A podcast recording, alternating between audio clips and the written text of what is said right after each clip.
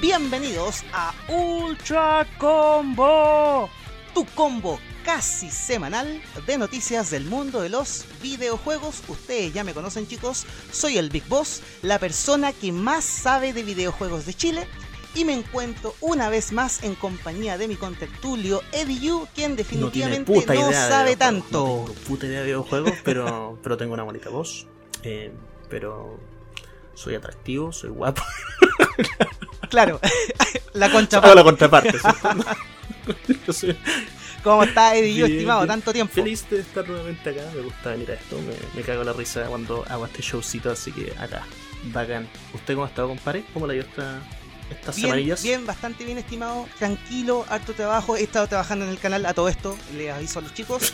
Esa, Ese aviso lo vine dando desde abril del año pasado. Desde abril. Y, y, y no es chiste, No sé cómo chucha trabajáis tanto en un canal que no tiene nada. Pero bueno.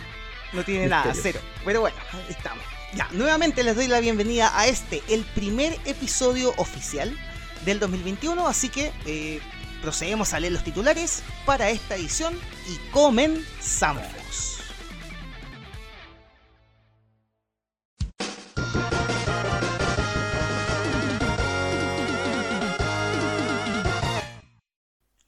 Star Wars Post 2020.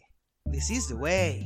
Super Combo. Nintendo comienza el que podría ser su mejor año ever para la Switch, con trailers para Pokémon Snap y Super Mario 3D World plus Bowser's Fury. Veo nombre poco. Corta la Nintendo con los nombres largos. Brutal Combo. Amigo, amiga, por favor, no sea como Codemasters, sea como Next Level Games. En nuestra sección Barco Pirata eh, presentamos a The Flow nuevamente, quien lanza un bombazo que puede dejar las PS4 modificadas con el manso catálogo. Awesome Combo. El papá de Lara Croft y Nate Drake por fin viene a tomar su trono y un montón más de juegos en desarrollo anunciados. Monster Combo. Y en la sección Noticias Cortitas pero Fome hablaremos de Joseph First, Takagi Mamura-san, Microsoft tratando de seducir a Nintendo, algo nuevo que se viene con StarCraft y los mil y un cagüines de Cyberpunk 2077 en solo tres semanas de este año. Killer Combo. I've got good things on sale, stranger. Analizamos el Resident Evil Showcase. Ultra Combo. Buena, buena, buena. Perfecto. Buenos titulares, Tenemos cabro. Hartas noticias. Hace tres semanitas que no nos juntábamos, así que eh, alcanzamos a juntar una buena cantidad de cosas para hablar. Eh, pero démosle de inmediato, porque para que no, no hablemos por tres horas. que nuestra meta sea que el show dure menos de tres horas esta semana. Mira, con que dure 2 horas 40 Eso, estamos dos bien. horas 49. estamos bien. Ya, hablemos de Star Wars Claro. primero. Genial, porque claro, eh, tenemos varias noticias con respecto a Star Wars post 2020.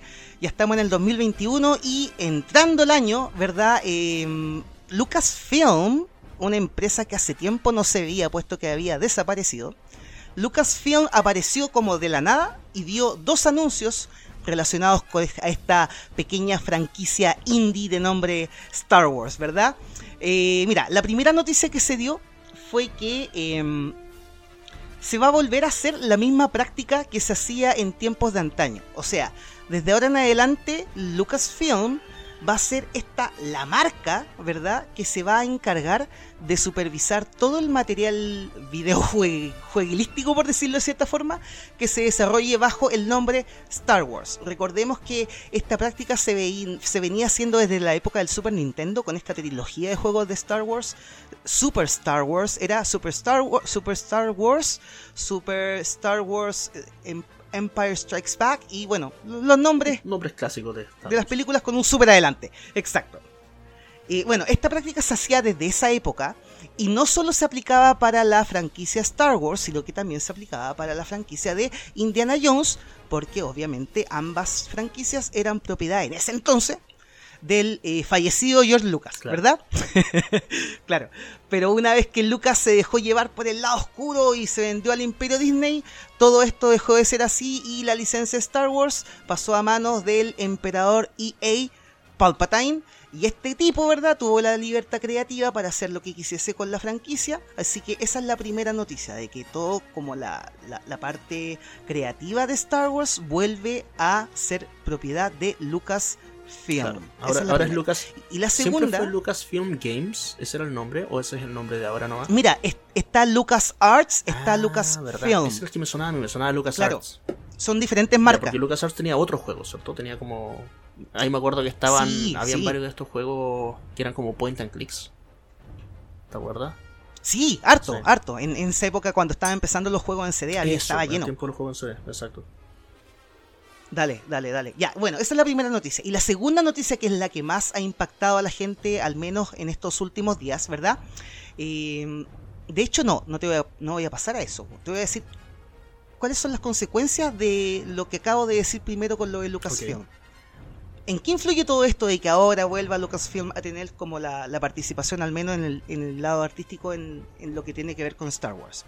Bueno, de ahora en adelante, todos los desarrolladores que creen juegos de Star Wars tendrán que consultarle primero a Lucasfilm sobre qué pueden y qué no pueden hacer con las historias, ya sea de los personajes o de los acontecimientos de los juegos. Entonces, ¿verdad? antes se le estaba Y- dando como carta blanca a EA para que hiciera la guay que quisiera. Para allá voy, para allá voy. ¿Qué, qué pasó? Cuando Lucas le vendió su patrimonio a Disney y luego cuando Disney le vendió la licencia a. EA, a EA se le cedieron todo tipo de libertades artísticas y creativas sobre el universo Star Wars. ¿Y qué fue lo que pasó? Que EA creó juegos, entre, entre los juegos que creó está el, el bullado Battlefield 2, Ajá. ¿verdad? Y la idea es que todos, toda la historia que uno vive con los juegos es canónica. Claro. Entonces, a partir de ahora en adelante, a partir del 2021, todo lo que sea juegos de Star Wars y que incluya personajes, obviamente, historias que sean originales, ya no van a ser parte del canon oficial de Star Wars, sino que va a ser parte de lo que se conoce como Star Wars Legends, que son todas estas historias no necesariamente canónicas que ocurren en el vasto universo de Darth Vader y compañía, ¿verdad? Hay varias cosas que tienen que ver con Star Wars Legends, de hecho hay una serie que se llama Star Wars Legends y están hay varias series por ahí de animación 3D, es que no me acuerdo los nombres, pero hay dos, dos o tres, Ok. que claro, pertenecerían a este universo no canónico. Y, y al mismo universo al que van a pertenecer los juegos que salgan del 2021 en adelante. Eso es lo primero, eh, la primera noticia en cuanto a Lucasfilm. Y la segunda, que ahora sí paso a decirte la segunda y la que más impactó a la gente eh, durante estos últimos días, es que eh, a partir de esta semana la licencia de Star Wars, bueno, a partir de esta semana no, fue el anuncio en realidad. A partir de ahora, eh, la licencia Star Wars dejará de ser exclusiva de Electronic Arts, puesto que Ubisoft ya hace rato que se encuentra desarrollando un juego de Star Wars de mundo abierto. Y a modo de declaración, para toda esa gente que solo lee los titulares, ¿verdad? Y que cree que EA de alguna forma perdió la licencia, no.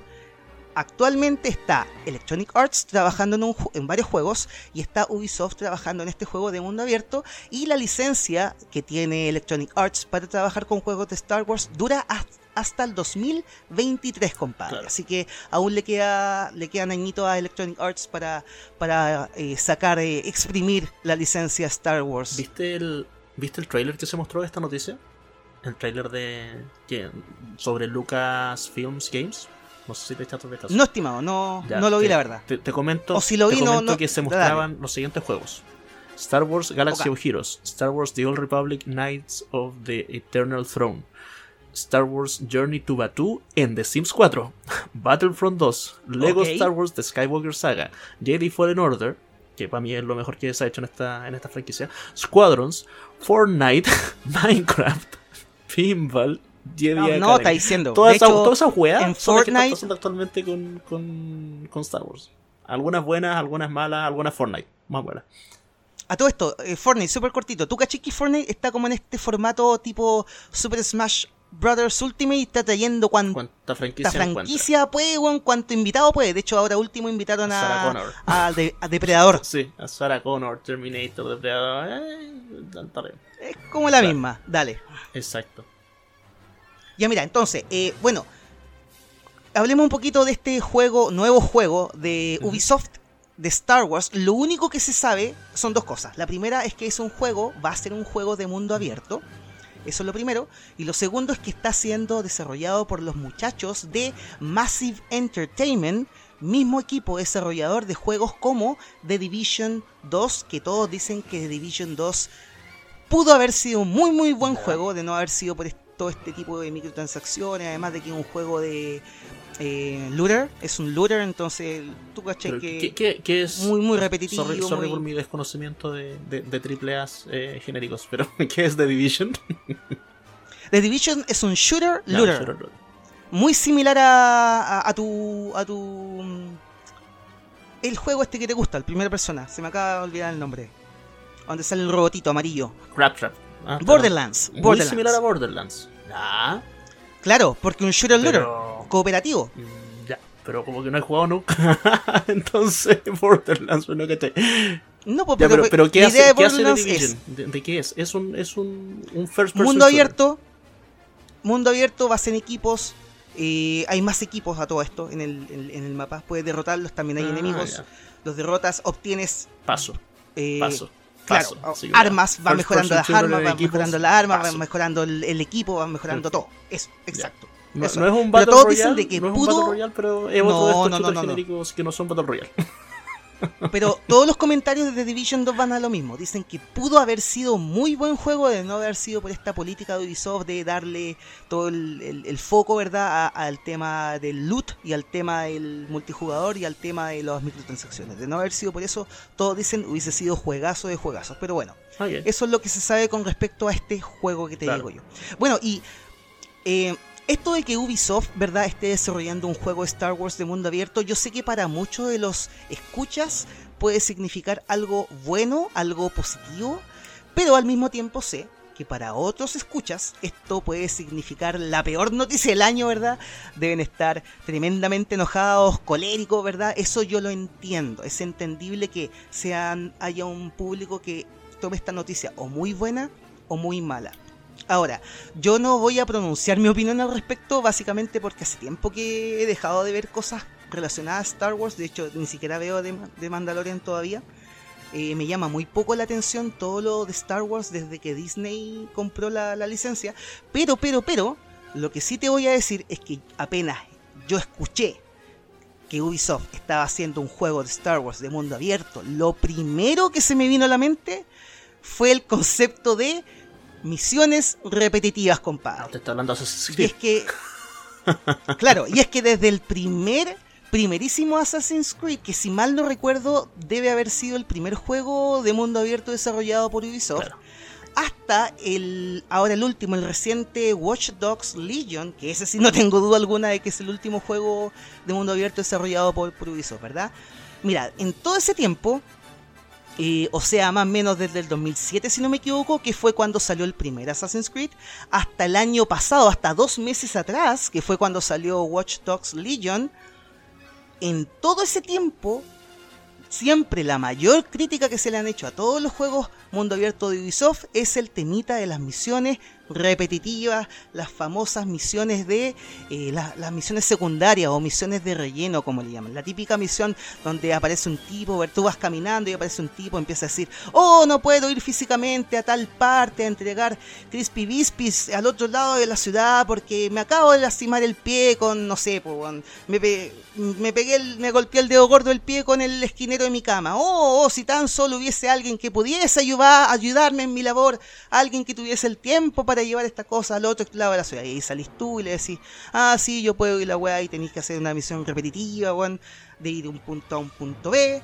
Ese tipo de misiones, eh, los juegos de Ubisoft está plagado y todos siempre las critican y yo estoy seguro, no es la idea obviamente, no espero que pase, pero estoy seguro que va a pasar, porque la historia lo dice.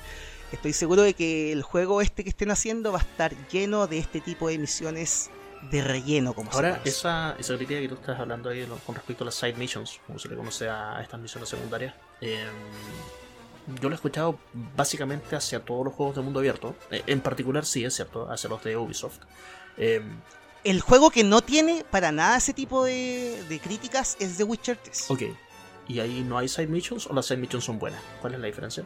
No, lo que pasa es que las side missions son tan buenas en ese juego que no, no, no, no se nota que son side missions. Se nota que son una misión de verdad, de, de la historia, pero en realidad no.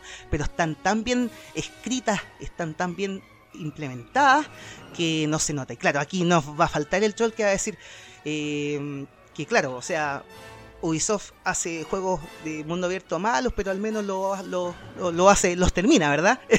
y CD Projekt Red, no, no va a faltar el que diga eso. po. Así que al para el que me digo eso, eh, Pero claro, es que bueno, yo le, yo le- finalmente, a ver, si tú piensas en, en- en cómo desarrollar un juego de mundo abierto, si lo piensas desde la visión de un, de un equipo de desarrollo, finalmente tú, claro, obviamente vas a pensar en, un, en una historia principal. Esa historia principal vas a poner una cantidad de misiones. ¿cachai? Y fuera de esa cantidad de misiones, tenés que rellenar el juego con algo más. Ya generaste un engine, generaste un montón de mundos, generaste personajes eh, o, o framework para hacer personajes. Lo único que te queda es inventar misiones y de la weá que sea. Y ahí vienen todas esas misiones de, oh, pequeño dedo gordo, necesito llevar mi- mi- mis cookie cookies al otro lado del, del mundo y ya yo te los llevo y, y me gano dos cookie cookies por llevarte tus 100 cookie cookies al otro lado. Y, y nada, y es el, el grind típico. Que finalmente el grind es algo eh, que, que viene históricamente, particularmente en el RPG.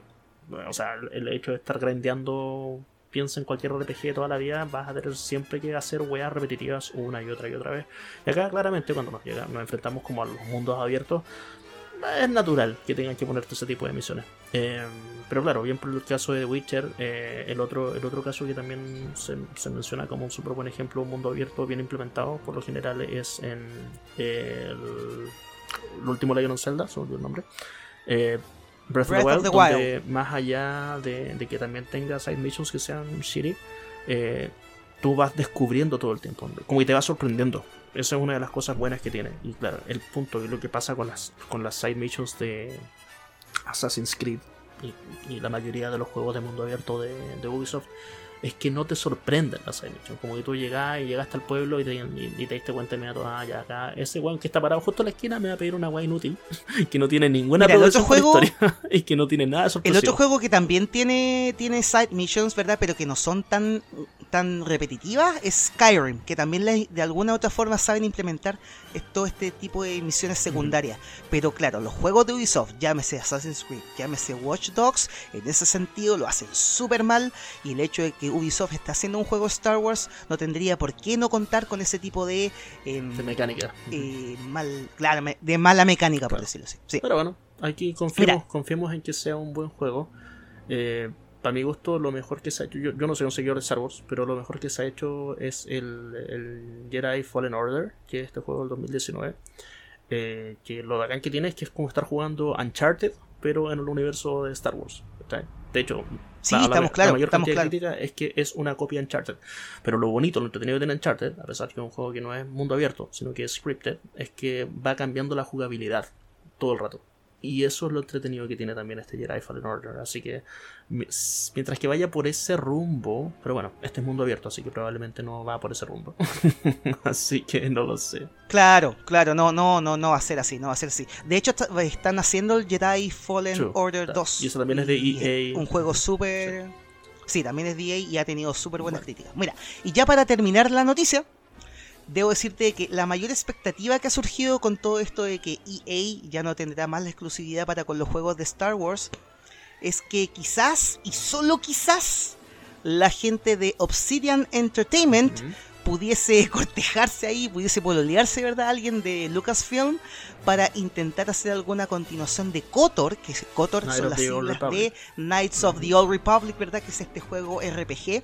Eh, uno de los juegos más queridos por los gamers around Exacto. the world y que tras perder la licencia de Star Wars, sus desarrolladores, ¿verdad? Se vieron en la necesidad de crear una nueva IP que después supimos, que después titularon como Mass Effect, ¿verdad? Ajá. Y ahí hay toda historia que, que pudiésemos contar algún otro día. Y cada vez que pienso en Mass Effect, pienso en el nombre que le hubiesen puesto los españoles a Mass Effect. Entonces que estos hueones ponen nombre, pero Efecto Maya. claro, no, efecto de misa, Mass Effect. Sí. Así que eso estimado con, con lo de Star. Wars. Así es, sí. Esperemos que vaya por la por los mejores caminos posibles. Ahora, puta, o sea, el, el- el mundo de, de Star Wars sabemos lo masivo que es. Sabemos que da para básicamente cualquier género de videojuegos. Eh, y, y es lo que Hasta para Dance Dance Revolution, con el Star Wars Kinect, acuérdate. Tema, tema. Eh, pero a lo que voy es que ojalá no terminen quemando la franquicia. eh, donde llegue el punto en que, a ver, algo parecido a lo que pasa con los juegos de Lego. Finalmente sale el nuevo Lego o lo que sea y ya a nadie le importa. ¿cachai?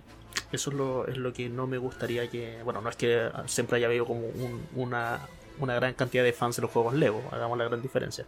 Sí existe una gran cantidad de fans de Star Wars, pero no sé, como que llega al punto y ya eh, vienen tantos juegos al año, y salen dos, tres juegos al año, van a salir por diferentes desarrolladores en este caso, va a salir el juego de Ubisoft, el juego de EA, el juego de cualquier otra compañía que esté desarrollado en cualquier otro formato o cualquier otro tipo de jugabilidad y va a ser como ah, otro Star Wars más, otro Star Wars más. Eh, Eso sería como lo negativo que podría venirse. Pero lo bueno exactamente es que se le esté quitando eh, esta esta franquicia unificada a, a la gente de EA y que se permita que otras personas hagan cosas más creativas. Me encantaría, por ejemplo, que salieran algunos juegos indies que se atrevieran a hacer algo con Star Wars o que la gente de Star Wars de, de Lucas eh, Games o Lucas Arts Games, ¿cómo es?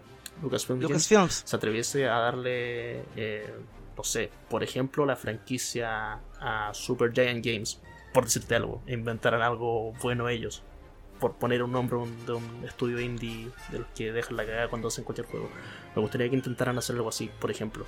Eh, y se atrevan a, a salir como de la, de la cajita y a esperar que siempre sea la, la maquinita que genere, genere plata, sino que haga cosas de verdad interesantes con la franquicia, el universo. De hecho, eso es lo que hizo la antigua Lucasfilm cuando eran parte, cuando George Lucas era el dueño, ¿verdad? Pero ahora con Disney de dueño veo difícil eso que tú estás diciendo, veo muy difícil que pase, pero en una de esas, quizás, quién sabe, pues puesto que sacaron de Mandalorian, Claro. puede que en una de esas te hagan te Ahí, escuchen imagínate, de Mandalorian hecho por Super Giant Games. Oh, oh my god, eso sería muy bueno.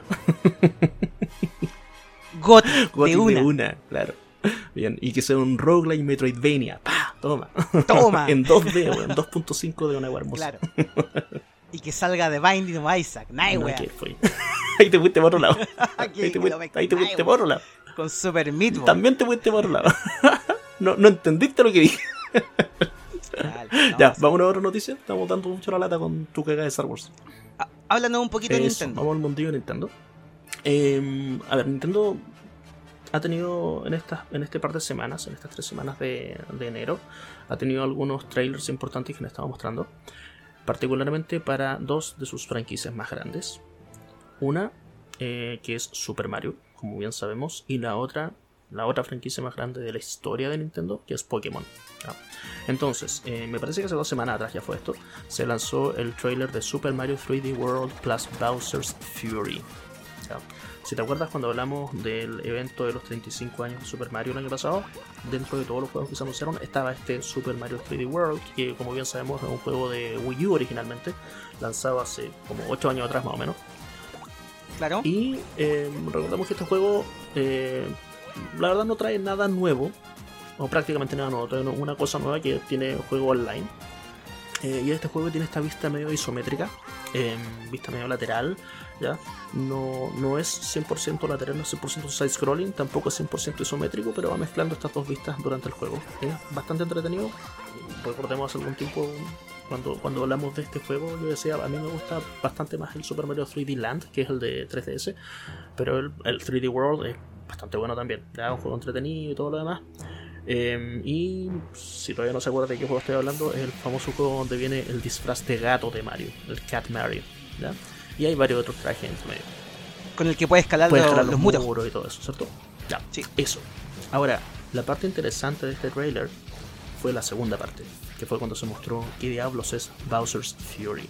La verdad es que se venía especulando hace un buen tiempo de qué es esto, qué es Bowser's Fury. Es un capítulo más, es un mundo más, es una etapa más, es un juego nuevo, es un juego aparte, es una demo de algo. ¿Qué cosa es Bowser's Fury? A mí me quedó, me quedó claro que era como una expansión.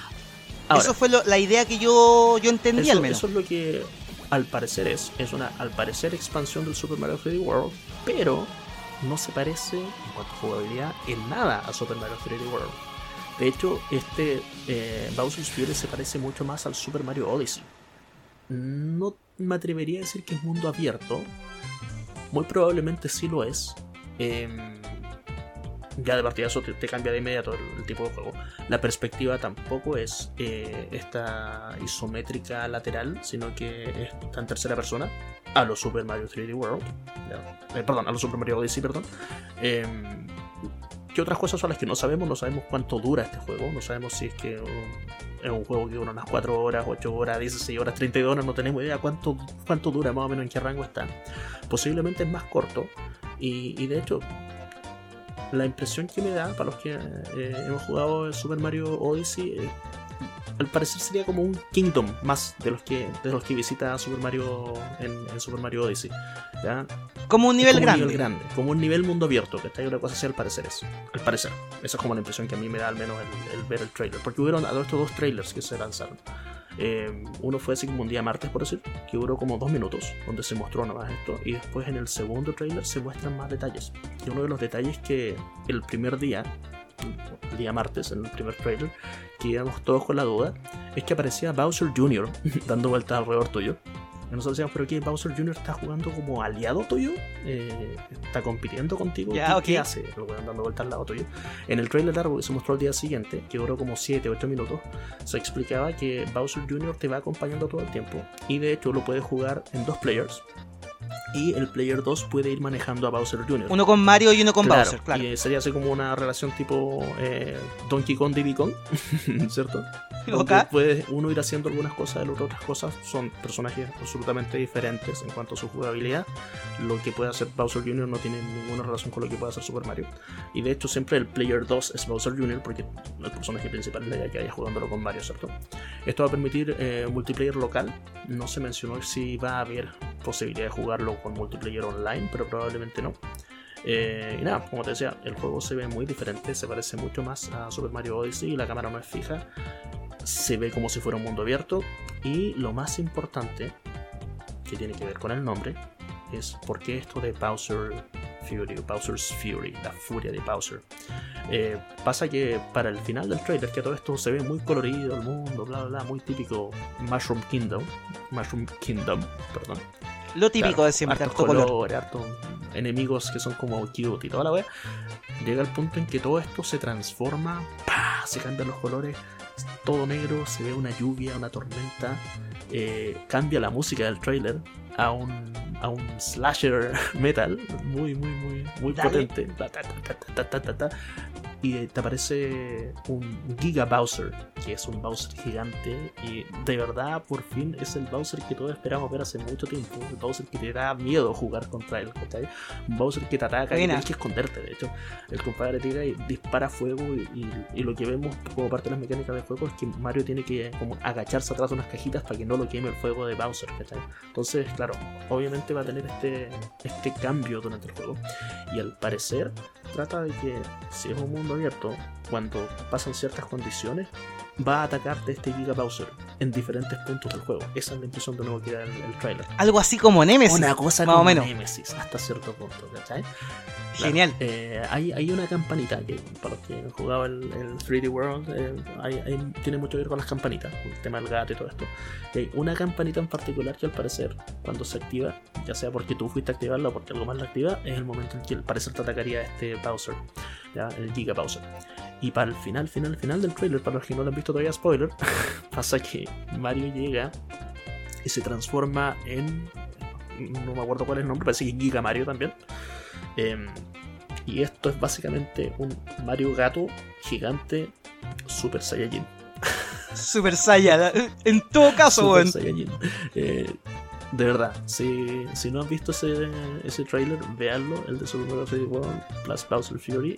eh, más que nada la parte de Bowser's Fury. Y van a ver ahí como al final del trailer vemos por primera vez a Super Mario Super Saiyajin. Tiene el pelo igual que un Goku así en primero o segundo nivel.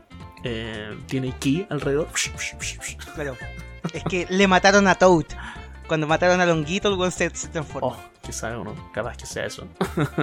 en una de esas. ¿te Y de hecho, lo- claro, no se muestra la pelea entre estos dos Giga, Giga Bowser y Giga Mario, pero te da toda la impresión de cuando venía como el, el cliffhanger, cuando terminaba un capítulo de, de Dragon Ball Z, justo antes de la pelea de Goku contra Vegeta, Goku contra Freezer, eh, pum, y ahí te muestra cuando, cuando van a comenzar a pelear estos dos eh, Bowser y Mario gigantes. Me acuerdo, me acuerdo el, del Sonic 3, compadre. Cuando por primera vez Sonic se transforma en, en el Sonic amarillo. Es como lo mismo. Claro, como, lo mismo, como la misma 2D. onda. Claro, y todo así, wow, weón, todo vuelto Exacto. loco. Yo creo que por ahí va el, va Eso. el tema. Ya, ¿Qué más se mostró en esta, en esta presentación? Eh, se mostró una nueva Switch.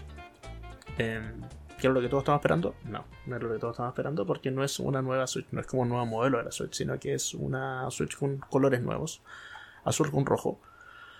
Para mi gusto, en lo personal, se ve horrible. Hay gente que dice que se ve hermosa, no lo sé. Así que hay para gusto esos colores, como dicen los españoles. Eh, pero nada, nuevo formato de, de, la, de la Nintendo Switch colores rojo azul conmemorativos, eh, edición especial para la gente que le gusta comprarse la- las consolas en edición especial y después revenderlas por miles de dólares. Ahí está su instancia. Cómprelo ahora, probablemente. Ahí está su negocio. Probablemente claro. es tiempo haga, haga el emprendimiento. Así cómprela nomás ahora. Eh, y eso, como te digo, nuevos colores. Y la semana siguiente, que esté confundido con la fecha acá, pero también durante enero, eh, se mostró ya ahora no por Nintendo, sino que por eh, de Pokémon Company, que sabemos que esta compañía auxiliar que lleva todos los derechos de, de Pokémon. Es como Lucasfilms con Star Wars. Es como muy similar. Entonces, eh, The Pokémon Company también mostró el trailer del New Pokémon Snap. Que es un juego que sabemos que mucha gente, a, a los de la época de la Nintendo 64, les trae muchos recuerdos eh, este jueguito. De hecho, tengo entendido que sale en Eso, abril. 30 de abril. Ah, y volviendo, perdón, perdón que, me, que vuelva atrás. eh, se dio la fecha de lanzamiento del Super Mario 3D World Bowser's Fury. Uh, no la tengo anotada acá, pero me parece que es en febrero. La voy a confirmar en unos segundos. ¿Ya? Dale, dale, dale. Em, pero claro, para el New Pokémon Snap, que se lanza el 30 de abril exactamente, eh, y que de hecho mucha gente esperaba que saliera a finales del año pasado, pero bueno, pasó el 2020 y obviamente todo se retrasó un poco. Claro. Em, se espera ahora para mediados de este año o finales del, del, del- del primer cuarto de este año, ¿cierto? Em, y nada, se mostró el trailer. Se habla de que posiblemente van a haber unos 200 Pokémon. Recordemos que la mecánica de estos juegos de los Pokémon Snap es que tú estás en una isla y vas buscando Pokémon para sacarle fotos, no para atraparlos. Eh, es la gran diferencia que tiene con, con el juego principal. Y lo que mucha gente eh, reclama acá, la polémica como siempre, eh, es que, claro, la, las gráficas de los Pokémon que se alcanzan a ver acá en este New Pokémon Snap son espectaculares en comparación con lo de Sword and Shield, que son los dos juegos principales que está llevando Nintendo con respecto a Pokémon durante la generación de la Switch. Eh, ahora, esto no debería sorprender mucho, porque para la gente que jugó el Pokémon Snap de Nintendo 64, obviamente los Pokémon también se veían espectaculares en comparación con cualquier otra cosa que hubiese de Pokémon en el momento. Ya. Em, porque claro, obviamente la mecánica de juego, al ser que netamente los Pokémon anden caminando, volando, nadando, te permite hacer gráficas mucho mejor a que si los tienes que llevar a combate, ataque y todo lo demás. Eh, es una cuestión que viene obvia. Entonces, claro, para la gente que le gustan los juegos con bonita gráfica, no es que esto tenga la mejor gráfica ever dentro de la Switch. Hay juegos con mucho mejor gráfica en la Switch. Pero para la gente que le guste ver un juego muy bonito, un juego relajado, como en la vena de, de un eh, Animal Crossing, por ejemplo, un juego muy relajado, este podría ser el candidato al juego relajado del año. Así que si le gusta Pokémon y quiere tener un juego fácil donde saque fotitos y después las pueda compartir por sus redes sociales, acá se viene este nuevo Pokémon Snap en un tiempo más y que llega 20 años después del original. Así que Mira, ahora de que tú estabas hablando del tema de lo gráfico, que es algo que se le criticó bastante a- al juego de Pokémon, el- al Pokémon Sword and Exacto. Shield, que a, a todo esto está hecho por HAL. HAL ¿me, me equivoco? HAL Laboratories, Sí, me parece, ser. ¿no? No, po. Ya, a ver, busquemos el tiro. Mientras tanto, les digo que la fecha de lanzamiento de Bowser's Fury. eh, Perdón, Game ah, Freak. Game Freak. Game Freak son Los los, desarrolladores claro, de Game Freak clásicos que- de Pokémon. Claro, que de, de todos lo- lo- los clásicos de Pokémon, ¿verdad? Pero, pero, pero, Pokémon Snap está siendo hecho por Bandai Namco, Ah, compadre. perfecto. Ahora, por eso, eso puede explicar de alguna otra forma por qué cambia tanto motor el, al gráfico. menos el aspecto Claro. gráfico. Sí, sí, sí. están trabajando con, con, con otros desarrolladores. Ah, ya, solamente para complementar, para no quedarme debiendo lo de la fecha de lanzamiento del Bowser's Fury eh, o del, del- del nuevo juego de Mario más Bowser's Fury es el 12 de febrero, o sea, en muy poquito tiempo más. En un par de semanitas más va a estar disponible este juego para nuestras Switches, así que para descargarlo ya, ya cachar qué diablo realmente es este Bowser's Fury. Eh, otro, otro evento rápido que hubo, eh, este no sé cuándo salió exactamente, eh, fue el Monster Hunter Digital Event. Eh, pero no lo vi y no me importa, así que eso. Todo lo que les puedo contar de ese evento. claro, se- sería, se acabó el evento. Esa es mi opinión. Es la opinión de ellos sobre Monster Hunter. Me importa un Monster Hunter. Así que Genial, por eso no les voy a contar nada de eso. Bueno, yo ahora les voy a comentar sobre algo que a mí sí me Bien. importa y harto. Ah. Eh, mira, la próxima, el próximo titular le, lo, lo- lo pusimos como por favor no sea como Codemasters, sea como Next Level Games. Voy a hablar de dos compañías, dos estudios, ¿verdad? El primero Codemasters y esta primera parte de la noticia la voy a comenzar con un puta la wea y la voy a terminar con ocho puta la wea. ¿Ya? Y es que para mí esta debe ser una de las peores noticias del año y eso que recién estamos en enero, compadre. ¿Por qué tanto? ¿Y qué fue lo que pasó? ¿Cuál es el problema? Es que los CEOs, algunos de los CEOs de Codemasters, acordaron votar a favor de la adquisición por parte de Electronic Arts. En otras palabras, Codemasters, mi querida Codemasters, será adquirida por Electronic Arts si no surge ningún imprevisto. O como lo diría yo, como lo parafrasearía yo, si todo sale mal de aquí a unos días más, ¿verdad? EA va a comprar sí o sí a Para Codemasters. los no iniciados, ¿por qué es importante Codemasters? Mira, Codemasters de momento, al menos ahora, esto va a cambiar obviamente cuando, si es que esto que te estoy diciendo se cumple, pero hasta, este, hasta el día de hoy, Codemasters debe ser la desarrolladora más importante en cuanto a juegos de conducción realistas. ¿Ya? Hay muchas franquicias de conducción famosas. Está la saga Forza, Need for Speed, tenemos a Gran Turismo, ¿verdad? pero eh, esas son sagas que de alguna u otra forma siempre están dirigidas como al público mainstream, al público muy muy general, ¿verdad? Muy triple A.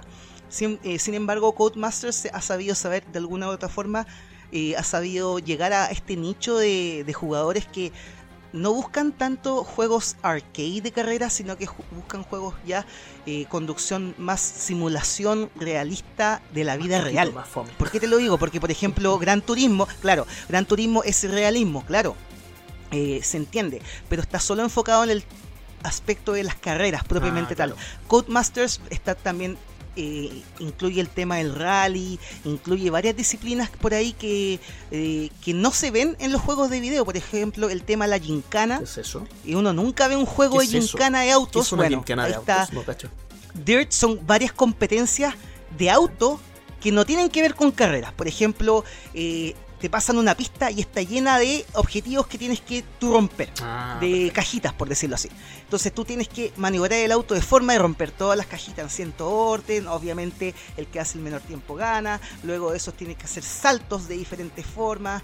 Luego de esos tienes que hacer derrapes de cierta forma. Y son todo este tipo de actividades que tienen que ver con la conducción, pero no tienen que ver con las carreras. Ok, bien. Entonces con esa bueno, intro ya, ya todos en nos este acordamos. momento Codemasters la lleva. claro. Pues, o sea, con esa intro que, que Claro. ahora acabas de dar, ahora sí ya en nuestras cabezas para todos suena quién diablo es Codemasters. Perfecto. Exacto. Entonces, mira, esto, esto lo voy a leer tal cual. Dice, la Junta de Directores ha acordado... eh, sí, eso no lo leí. La Junta de Directores ha acordado votar a favor de la oferta que presentó Electronic Arts para comprar a la desarrolladora y editora británica, conocida especialmente por sus numerosos juegos de conducción. Algunos personajes que se muestran positivos ante dicha propuesta son Frank Sagnier, que es el director ejecutivo, Rashid Barakia, quien es el director financiero, e Ian Bell, quien es el director ejecutivo de Slightly Mad Studios. Este Slightly Mad Studios, alguna vez yo lo mencioné en una edición anterior de Ultra Combo y les conté un poquito que este estudio se propuso crear la consola más potente jamás creada, de nombre Madbox, pero que al final no sé qué pasó con eso, ahí quedó el proyecto. Bueno, estos tres personajes, ¿verdad? Eh, ya confirmaron su voto positivo a la propuesta de Electronic Arts en una reunión que se celebrará ahora el 3 de febrero. Eso es lo que, esa es la noticia, te la estoy leyendo tal cual.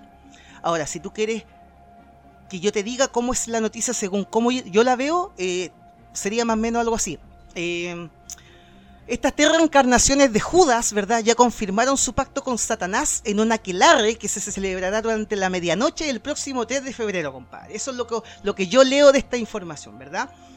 Se supone que el 3 de febrero se va a, llenar a, se va a llevar a cabo la reunión de los accionistas de Codemasters y ahí sí se va a ver eh, si dicen sí o no a esta propuesta. A todo esto, por ahí Take Two, que es la editora de. Rockstar, o es Rockstar disfrazada de editora, llámalo como quieras, ¿verdad? También anduvo como piropeando, ¿verdad? A los maestros del código. También les ofrecieron su- su- sus buenas, sus buenos dólares por comprarlos. Nunca les gustó la propuesta Codemaster, pero sí les gustó la propuesta de EA. ¿Cuál era la propuesta de, de Take Two? Eran, si no me equivoco, algo así de 98 mil millones de dólares. Y la propuesta de EA es de 1.2 billones de dólares. Obviamente es mucho más dinero. la de EA. Ese 1.2 billones de dólares, eso en, en número gringo, sí, porque sí. usted lo lleva a idioma matemático universal, ¿verdad? No gringo, sería como 1.200 Claro. millones de dólares. Entonces, Son- son la 300 Take Two ofreció 300 millones de 980. Claro, 980 que ofreció Take Two y 1200 que ofreció. EA, ¿ya? Así que si todo sigue su curso, la operación se va a completar en el primer semestre de este año y la compra incluiría tanto a Codemasters como a Slightly Mad Studios. El último juego que hizo Slightly Mad Studios fue el de Rápido y Furioso, Crossroads Eso es bueno. que se estrenó hace poquito y fue malo, fue malo, malo, malo, malo, malo. Pero bueno, de todas formas, ese estudio también se incluye en esta paquete. mega super Claro. hiper compra. En el paquete, claro. O sea, claro. bueno, en el, fuiste, en el fuiste bando. bueno entonces Codemasters. Eh, para los que les gustaban los juegos realistas, super realistas, ahora van a tener que pagar microtransacciones como en la vida real. Probablemente cuando choques. como en la vida real. Eh, cuando- ahora va a ser mucho Claro, más realista. choques vas a tener que pagar un seguro, de hecho, para poder jugar estos juegos. Y cada vez que choques te, vas a, te va a quitar el deducible en microtransacciones. Así que. Querían quería realismo, tomen realismo. así es la vida real. Manejar es caro, weón. los autos, los autos nunca han sido una inversión, Claro. los autos son un gasto. Gasto, sí. Mira, lo único bueno, y aquí quiero ser enfático, lo único bueno que pudiese, y termino el verbo con ese porque estoy hablando en condicional y en condicional lejano, compadre, lo único bueno que pudiese surgir de todo esto, y que de hecho eso es lo que se está ya rumorando en muchos sitios, en muchos foros en internet, ¿verdad? Es que EA estaría interesada en comprar Codemasters de forma de ponerlos a trabajar en la franquicia Need for Speed, franquicia que de momento se encuentra de capa caída. Así que eso pudiese ser la única buena noticia que sale de todo esto. Y bueno, como ya expliqué, para mí esta noticia es mala. Yo soy fan de Codemasters. eh, no me gusta lo que, que EA la compre. eh, de hecho, a Codemasters yo lo sigo desde la época del PlayStation 1 con su saga Calling My Rake Rally, saga que una vez que se murió el Sosito, ¿verdad? Eh, cambió su nombre a Dirt. y Dirt, ahora en el último tiempo, debe ser la franquicia más importante y relevante del mundo del rally, al menos, así de corta. Y la otra franquicia a la que le tengo mucho cariño de Codemasters es la saga Grid, que es una saga relativamente nueva, que estaba recién empezando a tomar forma, sobre todo con Grid 2. Eh, que es un juego bueno, weón, muy, gráficos muy lindo y banda sonora muy buena y eso, eso es lo que puedo decir de Codemasters y, y nada, po, lo que siempre decimos en este podcast, tú lo dijiste ya, ¿verdad? Eh, cuando un estudio exitoso se hace el harakiri, fuiste grande Codemasters, fuiste grande y puta la wea, cierro la noticia con ese puta la wea, ¿ya? Está bien. Ya, pero tú tienes otra noticia, Mira. otra adquisición, ¿cierto? Así es. Ahora pasamos a otro estudio, estudio canadiense llamado Next Level Ajá. Games. ¿Cuál es la noticia? La noticia es que Nintendo ha anunciado acciones para comprar a este estudio Next Level Games, ¿verdad? Que como ya dije es un estudio canadien- canadiense que siempre ha tenido muy buenas relaciones con Nintendo desde la época del, del GameCube. Ellos han estado haciendo juegos para Claro. Nintendo. De hecho, ellos fueron los responsables de juegos como Super Mario Strikers en la GameCube o del reboot de Punch Out en la. Wii. Buenísimo. ¿Verdad? Ellos fueron los que, los Claro, claro. Mira, desde ese entonces todos sus trabajos han estado, han sido en consolas, han sido exclusivos para las consolas de Nintendo. Ellos además han sido responsables de juegos como Luigi's Mansion 2 Y tres. y Luigi's Mansion 3, juego que fue lanzado hace poquito, en el 2019, para la Switch, ¿verdad? Y que desde entonces se ha posicionado como uno de los juegos más impresionantes, más portentosos de la consola de la, de la Switch, como ya dije. Y quizás este tipo de, de- de desarrollo, este tipo de, de producción al que llegó Next Level Games, eh, sea en gran medida, explique en gran medida el interés de que la gran N tiene por hacerse con el estudio. Y de hecho, esto no es una compra como la típica compra que hacía Nintendo antes. Por ejemplo, me, me acuerdo de los tiempos de, de Super Nintendo, ¿verdad? Y Nintendo 64 cuando, cuando Nintendo compró a, a Rare o cuando Nintendo compró a, a Silicon Knights. Es- eran compras en las que ellos compraban el 51% de, la- de las acciones de esa compañía y claro, técnicamente la compañía era ellos. En este caso no, en este caso Nintendo apuesta por el 100% del estudio, compadre. ¿Sabes qué, ¿Sabes qué pasa acá? Yo creo, esto es netamente especulación, que saco de cierta parte de mi cuerpo. eh, yo creo que el, el punto acá es que la gente de, de Next Level Games eh, probablemente se sintieron un poco afectados por toda la crisis 2020 y se pusieron ellos mismos a la venta. Y claro, Nintendo, que no está acostumbrado a hacer adquisiciones de estudios, eh, probablemente fueron el primer estudio, o sea, o la primer la primera gran casa de, de videojuegos a quienes se les ofreció Next Level Games y dijeron, ¿sabe qué? Estamos en venta y venimos primero a ofrecernos a ustedes. ¿Nos quieren comprar? Porque si no nos quieren comprar, vamos a ir con nuestros amigos de Xbox y, y chao. Entonces, Puede sí, ser, yo sí, creo, una que- yo opción. creo que por ahí va una la opción. cosa. O sea, de hecho, una- una, empresa que, tal como decías tú, si jugamos eh, los que han jugado el, el- ambos, ambos eh, Luigi's Mansion son muy buenos. Eh, tanto el, el 2 que es Dark Moon que está para la 3DS, como el 3 que es para el Nintendo Switch. Pero como decías tú, El 3 es dicen que, que, los gráficos de, son de ese juego viejo. Los gráficos son Sí, impactantes. sí, sí, ese Sí, lo he sí, escuchado. sí. Me acuerdo, no, puede sido un, no sé, un Nintendo Direct o un, o un E3, puede ser, cuando se anunció el, el Luigi's Mansion 3, que nadie se lo esperaba. Eh, cuando se empezaron a mostrar las imágenes de Luigi's Mansion 3, como que todos decíamos, ah, buena, van a hacer un, van a hacer como, van a traerse, van a portar el Luigi's Mansion 2 a la, a la Switch. Pero cuando tú empezabas a mirarlo, decías, oye, le mejoraron bastante los gráficos, pues, se ve espectacular. Y de repente termina el trailer con el nombre de Luigi's Mansion 3 y todo como, "Ah, espectacular. Porque, claro, el, el 2 es muy bueno, el 3 es muy bueno y además tiene muy buenos gráficos. Son juegos muy entretenidos. Em, y nada, antes de eso he estado trabajando, por ejemplo, con con el Metroid Prime Federation Force en la 3DS, que también ese no tuvo muy buenas críticas, tuvo bastante malas críticas, la verdad. Pero sí, el, el Punch Out para la Wii fue uno de los hitazos que tuvieron dentro de los WiiWare en ese tiempo. Em, así que creo yo que esa fue la estrategia de Nintendo y la estrategia más que de Nintendo, lo mismo Next Level Games. Como te digo, yo creo que ellos llegaron, le dijeron a la gente de Nintendo, acá estamos, estamos en crisis, necesitamos que nos compren. O nos compran ustedes, o nos compra la gente de Xbox, o nos compra la gente de PlayStation. Que yo creo que cualquiera de los dos hubiese estado feliz de comprar a este estudio eh, pequeño pero poderoso. Así que bien por Claro, Nintendo y sí. bien por Next Level Games. Bien por, por este por este estudio como te dije canadiense y que se ha hecho que ha estado siempre eh, involucrado a la trayectoria de Nintendo. Y los detalles de la compra se van a liberar a partir del primero de marzo. Así que al momento que tú escuches este podcast lo más probable es que ya esté todo ya toda esta compra sea un hecho. Primero de marzo, Esa no en estamos recién, a- estamos recién en enero. ¿Cómo? no los detalles de la Ya, po. compra se van a liberar el Ya, primero de po, marzo pero nosotros estamos grabando. eh, hoy es cuánto de enero? Hoy es veintitantos. Sí, no, no, pero la compra ya se va a hacer estos días, pero los detalles, Ah. cuánto se pagó, cuáles son los, los, los- Ya, perfecto. Está bien. la, la estipulación y todo eso, se va a saber el primero de marzo. Súper. Eh, Súper. Así que bacán por ellos, ¿no? Eh, y bueno, mal por Codemasters. Mal por la gente a la que le gustan esos juegos eh, de carrera. Pero bien, así se mueve el universo de los videojuegos. Eso. Y bien, pasando de, la- de las cosas grandes, de estos grandes. eh, de estos grandes negocios que se hacen entre eh, gigantes como EA o Nintendo comprando a, a estudios un poquito más pequeños, vámonos a la parte más underground del mundo de los videojuegos, La parte turbia. En una nueva sección, leerá principalmente por mí, que se llama.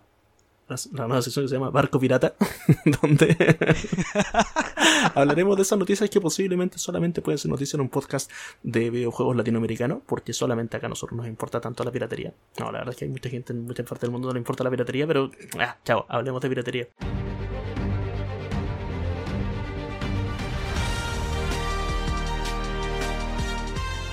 Hay una gran noticia que pasó durante enero. eh, y esto tiene que ver con un personaje de quien ya hemos hablado anteriormente. eh, de seudónimo The Flow. ¿ya? The The Flow. Flow. ¿Quién es The Flow? Bueno, The Flow es uno de los hackers. Tú dijiste que era una chica, ¿o no? N- n- No se sabe si The Flow es una chica o un chico, pero da lo mismo. Eh, pero este personaje, Oca. probablemente uno Eh, no binario. no binario. Este ser de código.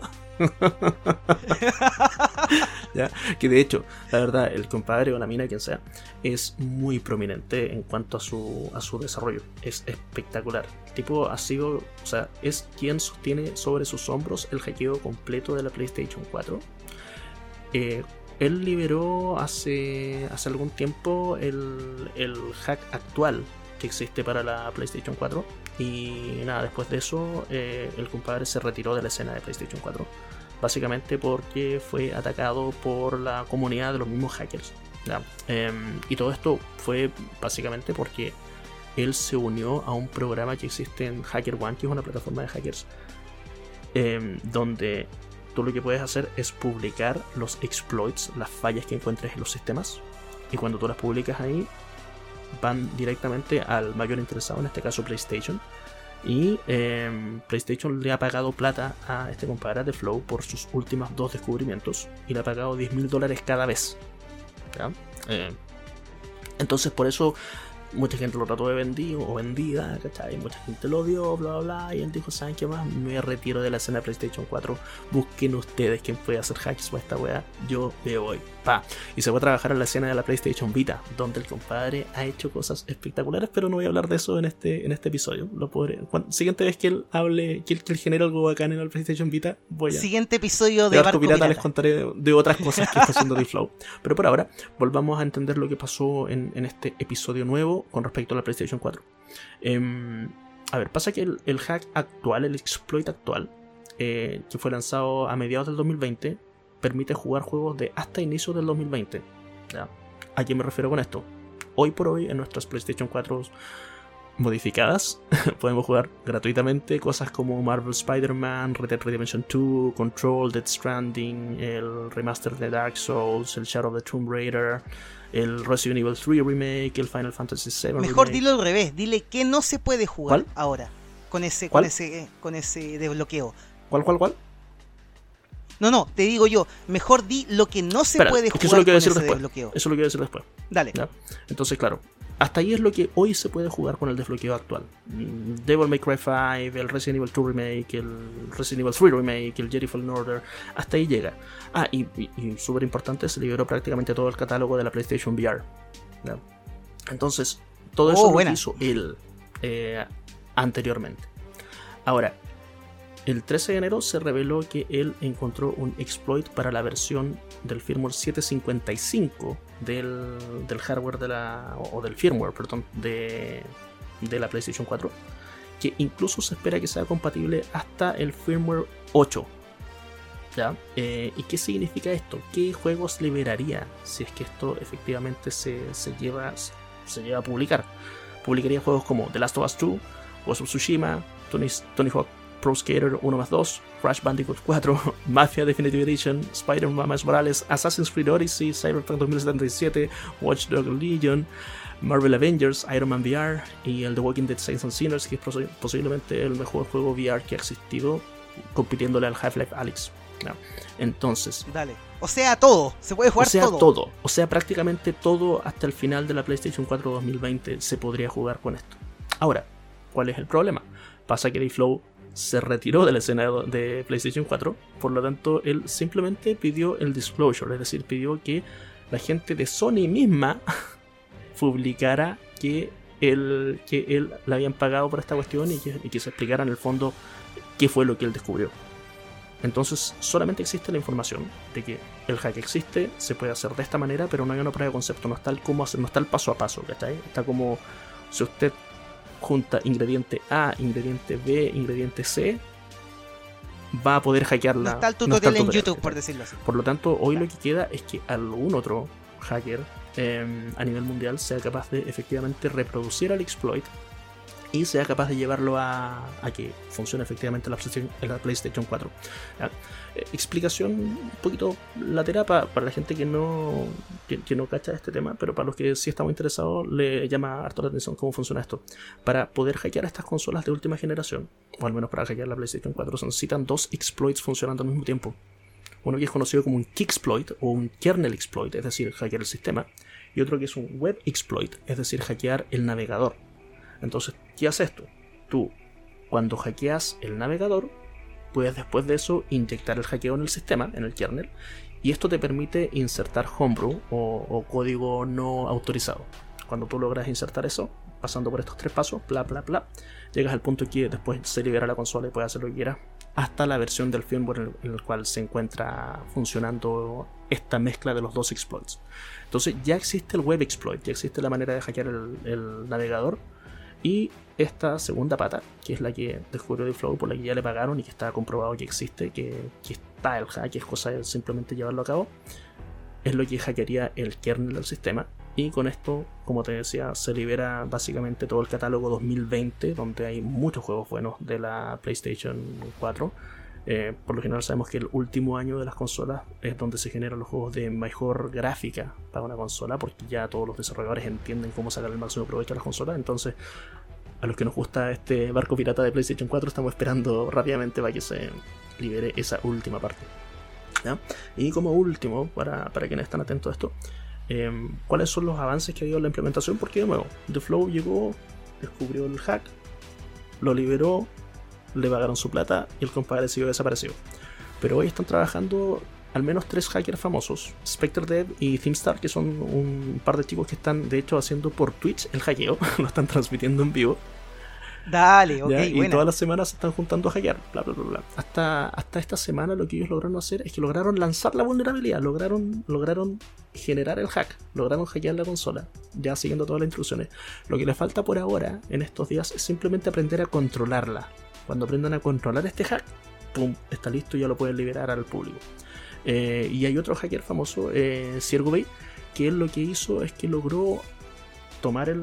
De nuevo, estas las instrucciones, estos son los ingredientes, y logró hackear otro sistema, logró hackear un sistema Unix, un FreeBSD, utilizando las mismas instrucciones de Flow. Por lo tanto, está trabajando por otra línea, tratando de ahora comenzar a replicar lo que él ya hizo en otro sistema Unix para tratar de llevárselo al, al sistema de la PlayStation 4. O sea, es prácticamente inminente que de aquí a semanas o meses más se va a liberar completamente el catálogo de la PlayStation 4 eh, que era algo que se esperaba, la verdad, que ocurriera a finales del, a finales del 2020, ¿cierto?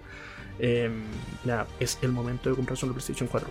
De hecho, actualmente usted puede tener un catálogo de juegos buenos de PlayStation 4, son alrededor de unos 800 más o menos. Pero recuerde que puede también jugar todo el catálogo de PlayStation 2, que son como unos 200 a 400 juegos más los buenos. Y además, eh, con el hack actual, se lograron inyectar los juegos de PlayStation 1 también, que son unos 300 juegos más. O sea, usted podría tener alrededor de unos 1000, 1500 juegos buenos instalados en su consola. Así que, sí. Tremendo catálogo el de la PlayStation 4, por eso es tan buena Claro, consola. es tan buena consola. Y quizás todo esto que está ocurriendo del tema del hackeo de la PlayStation 4 más y a- además de la carencia de unidades de PlayStation 5 hizo que Sony tomara una decisión hace muy poquito que es que va a dejar de producir PlayStation 4 al menos las PlayStation 4 Pro las dejó de, producir en Japón Eh, y solamente hay una PlayStation que sigue 4 que sigue en desarrollo que es la no Pro la versión normal eh, color negro de 500 GB o sea la versión más básica es la única que van a seguir vendiendo para enfocar todos sus esfuerzos de producción de, consolas hacia la PlayStation 5, obviamente. Y porque, claro, obviamente a ellos les conviene mucho más entre que alguien llegue y se compre una consola que es 100% hackeada y pueda tener 1500 juegos gratis. eh, prefieren que la gente tenga que comprar solamente la PlayStation 5 que por ahora es inhackeable y va a ser inhackeable probablemente uno o dos años. Así que eh, así está jugando sus piezas en este componente Sony para tratar de mantener su propiedad intelectual junto, eh, o sea, frente al, al mundillo de los piratas. Así que ese es el, el reporte pirata de esta semana. Genial, genial, me gustó harto. Mira, una consulta, y a todo esto tú sabes que yo sé muy poco en cuanto a la escena Sí. underground, pero al menos con todo lo que me dijiste, yo encuentro que el actuar de The Flow fue bastante bueno, ético por decirlo de cierta Claro. forma, porque Yo me pongo en el caso de él. Y claro, de una parte recibió Lucas, lo cual obviamente es súper bueno para él, al menos. Pero de todas formas fue lo bastante eh, caballero, señor, Señorita, señorita, ¿verdad? Para, claro, para dar de- dejar de alguna forma la- los pasos a los demás para que encuentren el exploit que él, que él encontró al final. A todo esto, ese exploit ya se había encontrado antes y él lo implementó en la PlayStation 4. Ya se había encontrado, porque recordemos que finalmente, como esto es un sistema Unix, un sistema Unix es la base de un sistema Linux. Un sistema Linux, recordemos, es la base también de un, de un Mac. ¿ya? Eh, un sistema Unix, perdón, es la base de un sistema Mac. Entonces hay muchos sistemas que funcionan con, con componentes parecidos. Entonces es, es un exploit que ya se había encontrado antes funcionando hacia otros sistemas. Él llegó, lo implementó rápidamente en la PlayStation 4 porque el compadre tiene un conocimiento impactante de la arquitectura de la PlayStation 4. Eh, y claro, llegó, cobró y dentro de este programa de Hacker One, que es donde están los bounty eh, programs que, don- donde las empresas afectadas Ujú. les pagan plata a los hackers eh, talentosos, eh, existe la instancia de que el hacker solicite el disclosure o la liberación de la noticia finalmente. Y esta liberación puede venir con alguna prueba de concepto, donde básicamente acá está, te regalo el hack, o bien puede venir simplemente con una explicación. Él lo que pidió fue lo mínimo, así como yo quiero Claro, que se libere claro. la información, quiero que se explique qué fue lo que pasó. Eh, y el que tenga ojos para leer, lea. El que tenga cerebro para, para entender, entienda. Y si alguien lo quiere replicar, que lo replique. Pero lo bueno es que con esto también gana Sony. Porque imagínate, si, si The Flow, o sea, si no existiera este programa del, del Bounty Hack, del, Bounty Rewards o lo que sea, eh, y The Flow lo hubiese liberado al público por ahí por junio, julio, cuando lo implementó por primera vez, toda la última camada de juegos de PlayStation 4 hubiese sido hackeable al momento que saliera. Y eso precisamente era lo que siempre quiso evitar Sony. Entonces por eso la PlayStation 4 logró pasar toda su vida útil, sus 7 años, sin tener nunca un hack que estuviera hackeando la versión actual del firmware. ¿Ya? Entonces, Mm, dale. así gana también, así gana también Sony. Porque claro, ellos prefieren, como la mayoría de la gente juega online, eh, y, lo- y las actualizaciones del sistema son mandatorias a menos que tú sepas cómo evitarlas. eh, el sistema del 80-90% de los jugadores ya va a estar en versiones inhackeables más adelante. Entonces solamente aquellos que tienen una, una consola hackeada y que saben que tienen que cuidarse de la actualización automática y todo lo demás son los que van a estar disponibles para poder seguir hackeando y seguir avanzando y seguir expandiendo su catálogo de juegos piratas. No así eh, las personas que estén jugando online de partida. Quien juega online por lo general no tiene cómo estar en una versión eh, pirata. Así que eso, así Dale, funciona la escena de PlayStation 4 al menos, que es bastante lenta, eh, no es inexistente como la de la como la de la Xbox One, eh, pero ha funcionado bastante lento. Pero con esto, la verdad, estamos a puertas de que se libere básicamente el catálogo completo de esta consola, que es una de las mejores consolas que ha existido en la historia.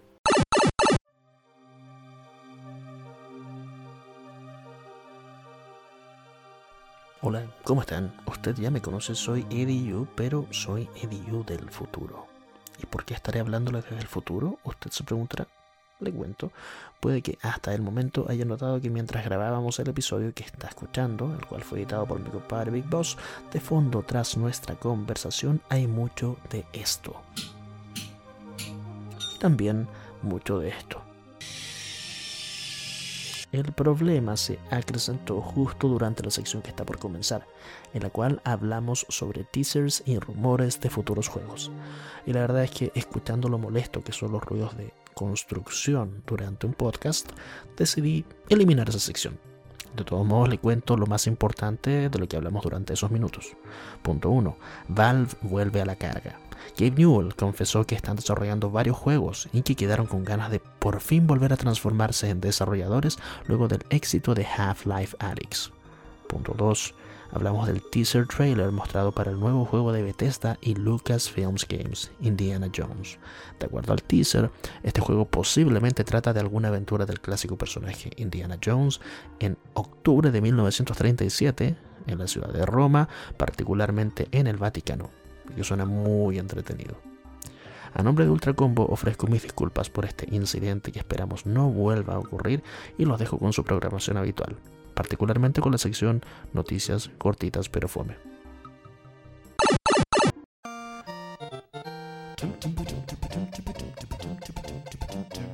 Son las noticias cortitas pero fomes. Son las noticias cortitas pero fomes. Bien, comienzo yo con las cortitas, eh, noticias cortitas, pero fomes, ¿verdad? Comienzo con Joseph Fairs. Y, y la noticia es la siguiente. Joseph Fairs dice que la Xbox Series S y la Xbox Series X son dos nombres muy putamente confusos. Palabras textuales. Puede- Y esto, esto antes- técnicamente antes- es la- antes de- no es noticia, antes o de-. ¿Usted puede explicarnos quién diablo es Joseph First? Porque yo también he dicho eso, Sí, para- usted también lo ha dicho y nosotros no somos nadie. ¿Y quién es Joseph First? Viejo, pa- para, justamente iba para allá. Eh, esto no es noticia porque esto con mi compadre acá de You lo hemos dicho, yo creo que es desde el episodio 1 que, que partió Ultra Combo. Lo, lo importante de esto es que por fin alguien que está metido en la industria lo dice, que es algo que todos sabemos, todos pensamos, pero nadie nunca lo había dicho así como de forma eh, mainstream, por decirlo de alguna. Bien, ahora. Si no sabes quién es Joseph Fairs, debo recordarte a este tipejo, ¿verdad? De mal aspecto, pelo largo, barba de como tres días, ¿verdad? Con mucho desarrollador de videojuegos Él cualquiera. es el director, eh, cualquiera, genérico, ¿verdad? Él es el director de juegos indies famosos como Brothers, A Tale of Two Sons y A Way Exacto. Out. Y él se hizo famoso en el 2017 cuando en la ceremonia de los Game Awards, ¿verdad? Él salió, habló ahí, dijo varias cosas entretenidas y lo más impactante oh, para la, la prensa fue que dijo fuck the Oscars, ¿verdad? Bueno, ese compadre estoy hablando. Y este 2021 nuevamente se hace famoso por decir a grandes rasgos, ¿verdad? Que el compadre que le pone nombre a las consolas de Xbox debiese ser castrado, no químicamente, sino físicamente y ojalá de la forma más dolorosa ¿Lo dijo posible, compadre. Porque lo- ¿O ese eres tú? porque claro, es lo que todos ve- venimos sabiendo. Sí, sí. Mira, eh, de hecho tengo el speech completo. Si No, quieres te lo leo. No, gracias. Ok, vale, voy a leer igual. bueno. Ya, pero el que aquí el que cacha inglés, cacha inglés. Yo no voy a estar traduciendo el rant. Ah, y más ¿vale? encima de manera de leer un rant en inglés. Voy a hacerme un café y vuelvo. Claro, obvio. Dale. Mira, abro comillas y cito, dos puntos. That's a fucking confusing name. What's the fuck's going on with ¿Qué Microsoft? pasa con Microsoft? They're losing it, man. se le está yendo la wea. What the fuck ¿Qué is going on? pasa? Like Series S, Onda, Series X, serie Series S, Max, serie X, Series serie no sé Next. I mean, who knows this? Come on, O sea, madness. ¿quién, quién entiende esa wea? Una locura. Call it the Microsoft Box and that's it. I ya know. la caja Microsoft y sería, no sé, wea. It's a total fucking Es mess. un desastre total. Trust me, even them in their offices they're confused. Confía en mí. Incluso yo mismo en su oficina no cachan. Están confundidos. What is this? XS? What ¿Qué the mierda fuck? SX. Cierro comillas, palabra del Joseph señor. Un, un grande Joseph Fairs, un deslenguado. Eh, necesitamos gente como él en la industria. Recordemos que este compadre, eh, eh, él es tiene orígenes libaneses. Eh, él, fue un refugiado, nació en el Líbano, arrancó a Suecia. Eh, entonces tiene toda esta mezcla cultural de que el inglés no es su primer idioma. Y nos pasa a nosotros también, que también hablamos inglés como segundo idioma. Uno, uno cuando habla inglés como segundo idioma tiende a exacerbar el uso de groserías en el segundo idioma. Es una cuestión que, está estudiada y está, está muy clara. Eh, son palabras que a uno le gusta mucho ocupar cuando uno habla un segundo idioma. Entonces, claro, tú como que no tenés todo ese cuidado gringo tan eh, ceremonioso que tienen con respecto a su idioma, si tú aprendes a ocupar groserías en un segundo idioma, por lo general las vas a ocupar más que una persona que habla el primer idioma, ¿cachai? Eh, así que nada, de ahí yo creo que viene mucho el que Joseph First sea tan deslenguado, eh, el fact de Oscars y el, y el what the fuck's going on with eh, people at Microsoft y todo eso, eh, la perorata de él, para llegar y decir, eh, bueno, no, qué wea. así que bacán por Joseph First y, y bacán por no, sus mira, y más que juegos. nada yo nombré, claro, yo nombré esta noticia que, noticia entre comillas, porque no es noticia, pero yo la saqué a relucir más que nada porque gracias a esto yo me afirmo y tengo la oportunidad para decir dos, dos teorías que hay con respecto a estos nombres A ver, confusos, estos no nombres extraños de la, de la Xbox. La primera es una teoría personal mía, de mí, y la segunda es una teoría que está por ahí por internet. Mira, yo personalmente bueno, todos ya saben, los que han, han escuchado este podcast, ya saben de que yo le tengo mucho cariño a la Xbox 360. Fue una consola para mí muy querida, Sí. ¿verdad? Y desde ese entonces que yo vengo notando que de alguna u otra forma Microsoft como que le quiere dar un tono sexual a la, a la consola. ¿Por qué digo esto? Esta es la teoría tuya, ¿cierto? Porque, sí, esta es la teoría mía. Porque, mira, el tanto en la Xbox original como en la Xbox 360, eh, cuando tú abres el- una imagen de un juego, obviamente hay un montón de, de- de archivos, carpeta y todo el tema, pero el ejecutable de la consola es de extensión .xex. Sex. ¿Y cómo se lee Sex. eso? Sex, en inglés, ¿verdad? Se lee sex. Tú tenías que abrir el punto sex para ejecutar el juego, ¿ya? Eso Claro, es lo podría- ojo, lo podrías segundo. perfectamente haberle puesto XBX, que tenía mucho más sentido. Dale, sí, claro, estamos claros, pero no. XEX, X, ya. X, que en inglés se lee Sex. sex. Ok, tal ya, te voy, te sex, voy comprando la ¿verdad? teoría hasta ahora. Continúa, Salfate. Dale, y la, se- y, y la segunda. pero pollo, Ya. pollo. Todo calza. Ya, el tema es que, eh, bueno, y ahora sale el tema de la Series S y la Series X. Y si tú lees Series tú lees- X claro. lento, Series Lees sex. sex. Series sex. ¿Te das Sí, cuenta? tú, lees, tú lees la Y serie esto yo no sé por qué nunca lo había. Yo no sé por qué nunca lo había comentado, pero ahora aprovecho la oportunidad. Está buena y tu teoría. Esa es Está mi, buena al tu teoría, menos me mi- gustó. mi, Te la mi teoría. Nombre rebuscado y afrodisíaco es por eso. ¿Ya? Ahora, la segunda teoría, y la que obviamente tiene más validez que la mía, y que por, por ahí alguna vez la leí en algún foro, es que Microsoft nunca quiso usar el sistema numérico tan famoso de Sony, PlayStation 1, PlayStation 2, PlayStation 3, Ajá. whatever, ¿verdad? ¿Por qué? Porque nunca, nunca querían o nunca quisieron que sus Xbox sonasen inferiores a las consolas de Sony. Siempre tenían explico. una menos. La, exacto, la Xbox 360 vendría siendo la segunda Xbox, técnicamente. Debió haberse llamado Xbox Claro. 2, pero cuando esa consola salió, Sony lanzó la PlayStation Ujú. 3. Exacto. La tercera Xbox sería la Xbox One, que debió haberse llamado Xbox 3. Pero cuando salió la Xbox One, Sony ya estaba lanzando la PlayStation 4. Ahora pasa lo mismo. La cuarta Xbox debió haber sido la Series, la Series, ¿verdad? Que debió haberse llamado Xbox 4. Pero en estos momentos Sony saca la PlayStation 5.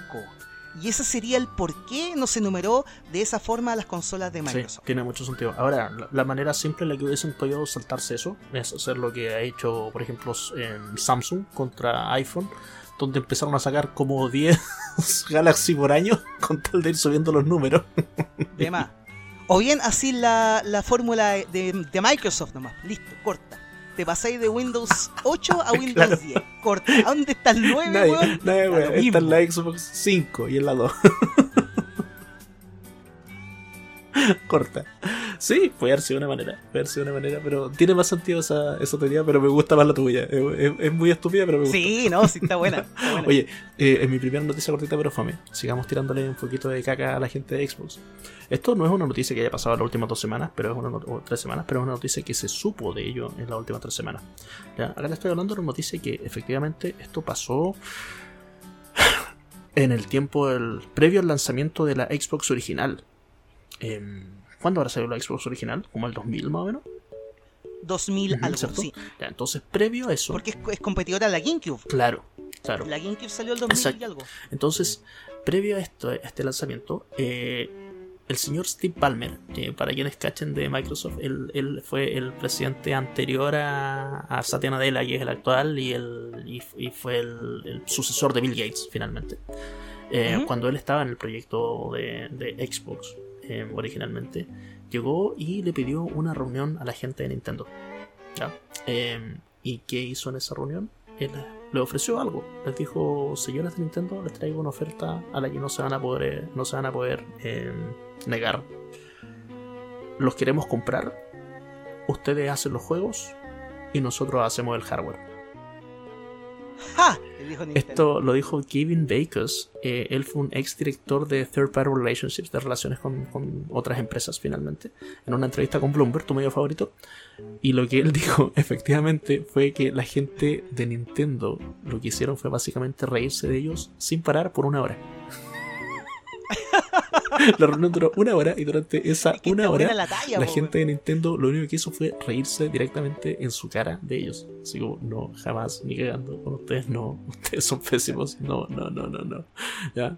Se rieron de forma notable, pero se rieron. Claro, honorablemente. O sea, si es que fue con Nintendo American, probablemente no fueron japoneses los que se rieron, pero al parecer fue con Ah, Nintendo no, sí, Japón. nostálgicos. De hecho, y la gente de Nintendo Japón le dijo, no, ni cagando, no, muchas gracias. Eh, ya sabemos que, que la gente de Nintendo tiene esto de, de haber creado enemigos, lo sabemos con, con todo esto que ya sabemos históricamente del por qué nace PlayStation. Eh, recordemos que la gente de Sony en algún momento iba a hacer la iba a trabajar en la Nintendo 64 o lo que iba a ser la Nintendo 64 cuando iban a, a ponerle CD, iban a poner un lector de CD a eso. Em, y estaban trabajando con ellos la gente de, de Nintendo. Y llegó el punto en que la gente de Nintendo dijeron, no, saben que no queremos trabajar con Sony, vamos a trabajar con Philips. Y la gente de Sony dijo, ¿saben qué más bueno? Voy a hacer mi propia consola con juegos de azar y mujerzuelas. Con, con, con mujerzuela, exacto. Lanzaron la PlayStation, finalmente Nintendo nunca le puso lector de CD a la Nintendo 64, no trabajaron con Philips ni con Sony, eh, pero claro, se ganaron un enemigo que hasta el día de hoy son enemigos que nunca se han reconciliado, ojo. Eh, la gente, sabemos que la gente de, de, de Nintendo la gente de Microsoft, de Xbox, tienen muy buenas relaciones, pero eh, Nintendo con Sony, dos empresas japonesas, no se pasan de ninguna manera.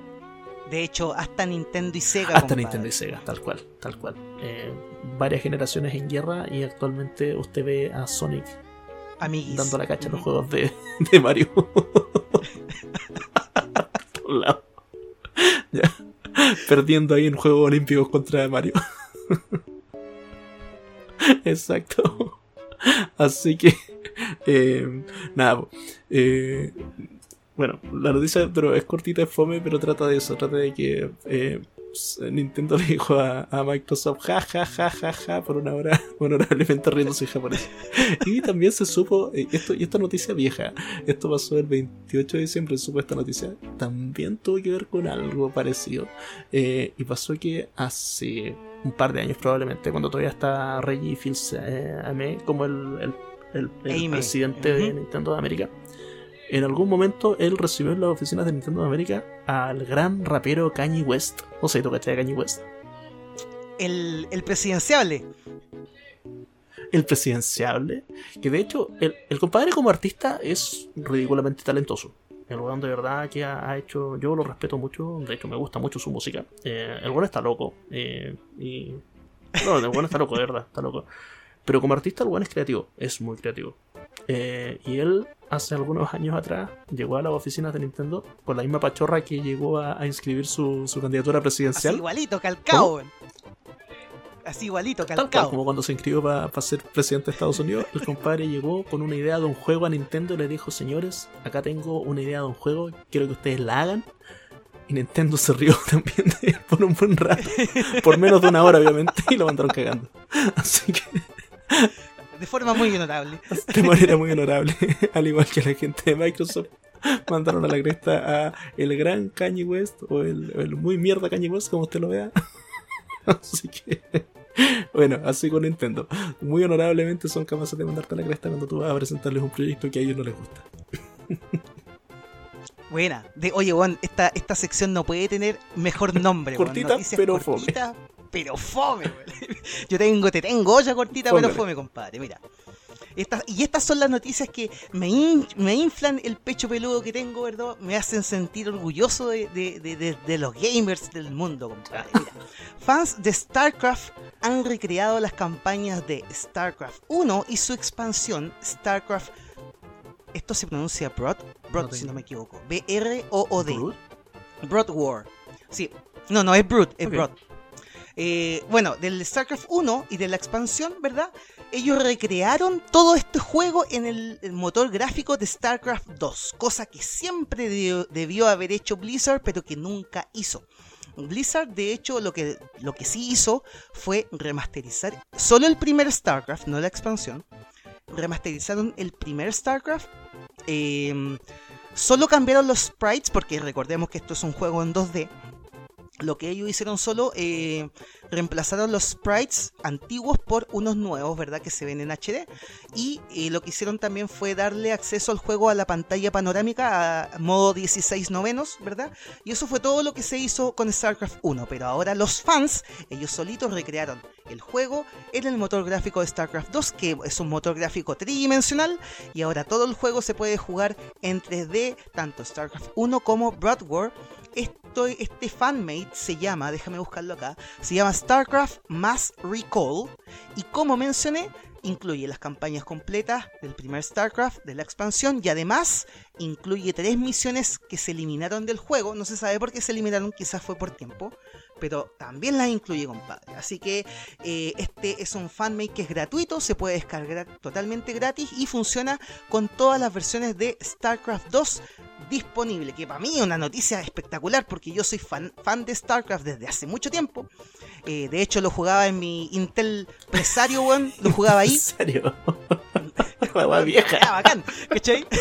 No escuchaba esa todo- No escuchaba esa Weón, año 98, weón, mi primer computador, un Intel Presario, weón, que me lo compraron para el colegio. Interpresario, loco, de verdad no escuchaba hace siglos Así esa, que para esa todos los fans, weón. para todos los fans de StarCraft, lo único que les quiero decir es Entaro Adun, compadre. Oye, eh, yo no, la verdad no cacho de StarCraft, pero sí, sí quiero, quiero de nuevo pegarte ahí la nostalgia. ¿Qué sistema operativo tenía tu primer, tu primer ese era? Windows 98. Ya. El, No, sí, no, no Ya. era 95. no, el, no el era primero mío tuvo Windows 95, pero no era, no era un, no era como de marca, era un computador armado en el Persa Bio Bio. Sí, muy, Dale, dale. muy artesanal. Que en, en esos tiempos comprarse un computador como armado era como ordinario. Sí, po. po, exacto, Uno, de marca, así como. Ahora todo lo contrario, pues ahora si te HP. compré un armado como Todo lo contrario ahora. Me compré un HP. Ah, qué weón, dicen. en todo caso. ¿Cómo cambió la vida? No, esas weas se calientan mucho. Empiezan... Está ahí lo, lo visionario que era uno antes de salir al bio bio a, a armarse un computador armado. Está bien. Oye, eh, ya, mi siguiente cortita pero fome, que más que una son un montón de cagüines que han pasado con nuestro querido y vilipendiado, como dices tú. Cyberpunk 2077. Eh, ya. A ver, eh, varias cosas que han pasado. Cyberpunk 2077. Varias cosas que han pasado con Cyberpunk. Eh, han habido dimes y diretes, como se dice en el mundillo. Viejo, yo todos los Ahí días. se vio una noticia eh, nueva. Sí. Hay un video nuevo Eso, en YouTube ya. de, Eh, de Cyberpunk. entre, entre las más interesantes hubo un desarrollador supuesto que habló diciendo que el Johnny Sim- Silverhand, que es el personaje de Keanu Reeves, era mucho mejor antes de que llegara Keanu Reeves. era muy, De hecho, salen ahí bocetos por ahí del personaje que de era, antes. que era mucho mejor. Y que en el fondo eh, como que llegó eh, a puro cagarla a Keanu Reeves. Fue una de las cosas que costé compadre y que fue un supuesto desarrollador. Pero después como al día siguiente dos días después salió la gente siempre realizando no no no no no eso no es, no es verdad Eh, no, nada de lo que dijo su supuesto desarrollador es cierto ¿ya? ¿Qué otra cosa pasó después? Durante estas semanillas hubo disculpas públicas del señor Marcin Iwinski. ¿Quién es él? Él, él es, me Así parece que es. el director de. o, o un CEO, no me acuerdo de CD Projekt, eh, Ujú. o CD Projekt Red, no sé si específicamente de CD Projekt o CD Projekt Red. Eh, pero bueno, eh, hizo un video disculpándose por toda esta situación que ocurrió. Y dentro de las cosas que prometió en el video fue que iban a haber updates más regulares, que el primero iba a llegar los próximos 10 días, y habló de un update eh, gratuito para próxima generación o, o para generación actual, para PlayStation 5, Xbox Series. eh, pero dijo que este update iba a ser en la segunda mitad de 2021. Así que tienen para rato, cabrón. Claro. Para por fin ver en Gloria y ¿Cómo es que Majestad. se llama el compadre de No Man's Sky? Ah, se me olvidó. El... Ya, en fin. Sean, Eso, Sean. ya. Sean Sean Murray. Murray. Sean Murray. Ya, se pegó un Se Sean pegó Murray. Sean Murray de la vida. Eh, así que, nada, pues. Eh, esto en el fondo O sea, claro, de hecho se agradece de cierta forma las disculpas que tenían que hacerse. Ya de forma escrita, de forma de video, da lo mismo, pero las disculpas tenían que venir, sí o sí. Pero el- como dice el bombofica, puta, el daño ya está hecho ya, pues Claro. compadre. O sea, voy a darme, voy a hacerme 17 videos sin disculpas, pero Y, y una, O sea- una de las cosas más impresionantes que dijo en sus disculpas públicas el señor Ivinsky eh, algo de lo que todos quedamos impactados fue que él admitió que el juego fue desarrollado con PC en mente. no shit. Bueno, obvio. No, en serio, no, no tenía idea, weón. Claro. No sabía. Ya, otra noticia cortita de, de Cyberpunk 2077. Se habló después, a los días, de que otros desarrolladores, o varios desarrolladores dijeron que sí, efectivamente, ellos sabían que el juego no estaba listo para su lanzamiento. De nuevo, no shit. Obviamente. Claro. Eh, Yo tengo una noticia cortita, pero fue de Cyberpunk. Hay un montón de que eso, están arreglando eso de hecho era la última que quería mencionar yo, porque era la positiva, weón. Dale. pero mencioné para el tiro. Han, han habido al menos dos mods que he visto que están interesantes. No diría que muy buenos, eh, pero uno que es eh, que te permite jugarlo en tercera persona, pero que se ve muy mal. Está muy mal hecho. pero, Claro. pero va en buen camino. De hecho, el juego originalmente se habló de que iba a tener la posibilidad de jugarse en tercera persona y primera persona. Tócate que estos compadres prometieron todo lo posible por prometer. Eh, pero ah, hace un- unos cuantos años atrás, dentro de estos 12 años de historia, eh, que se dijo que no, que efectivamente el juego va a ser solamente primera persona. Y de nuevo, en mi opinión, un juego de mundo abierto debería ser en tercera persona. No me gusta un juego de mundo abierto en primera persona, pero claro, hay gente a la que le debe gustar igual. Sin embargo, eh, este mod está ahí para Mira, al menos Fallout tenía el botón para cambiar Claro, de primera a tercera. algo así es corta. lo que supuestamente iba a corta. hacer acá. Iba a poder cambiarte de perspectiva, pero al parecer no. Pero lo están modeando. Y, y el otro mod bacán que vi yo fue uno que está hecho con, con, eh, cel shading a los Borderlands. Eh, y que le da todo este aspecto que es como con los bordes dibujados con, con lápiz. Que se ve muy bonito. y ese me gustó. No sé si algún otro mod de los tantos que han salido en este tiempo te, te ha llamado la atención. O sea, hay varios, y como yo dije, en realidad, y suena como broma, suena talla, pero es verdad. Hay un montón de modders que están intentando arreglar el juego. Eh, la, la página más grande de mods del mundo es Nexus Mods.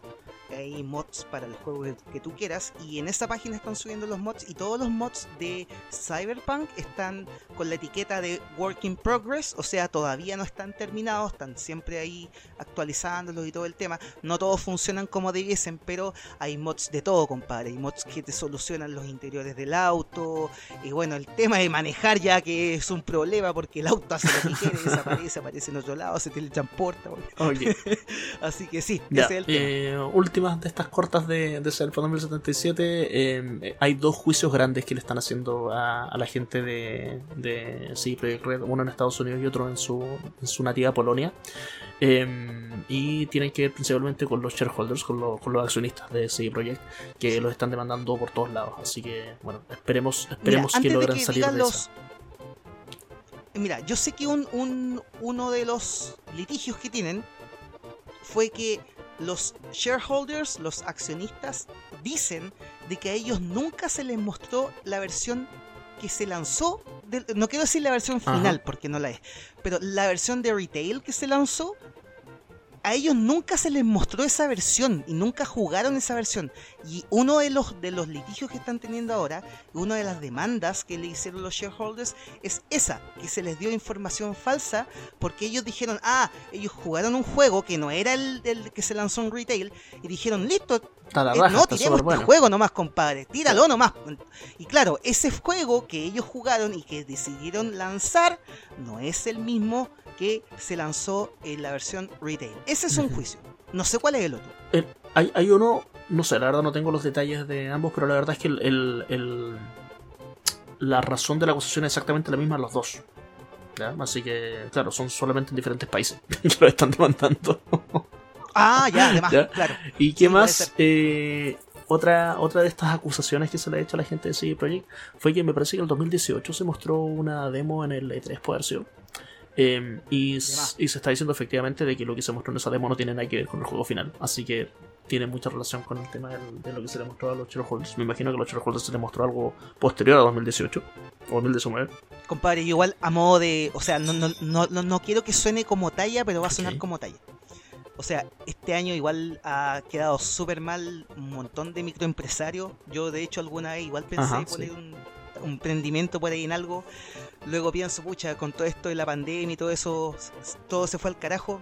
eh, mucha gente perdió plata, pero estos compadres in- invirtieron un billón de dólares billion en dollars. Cyberpunk.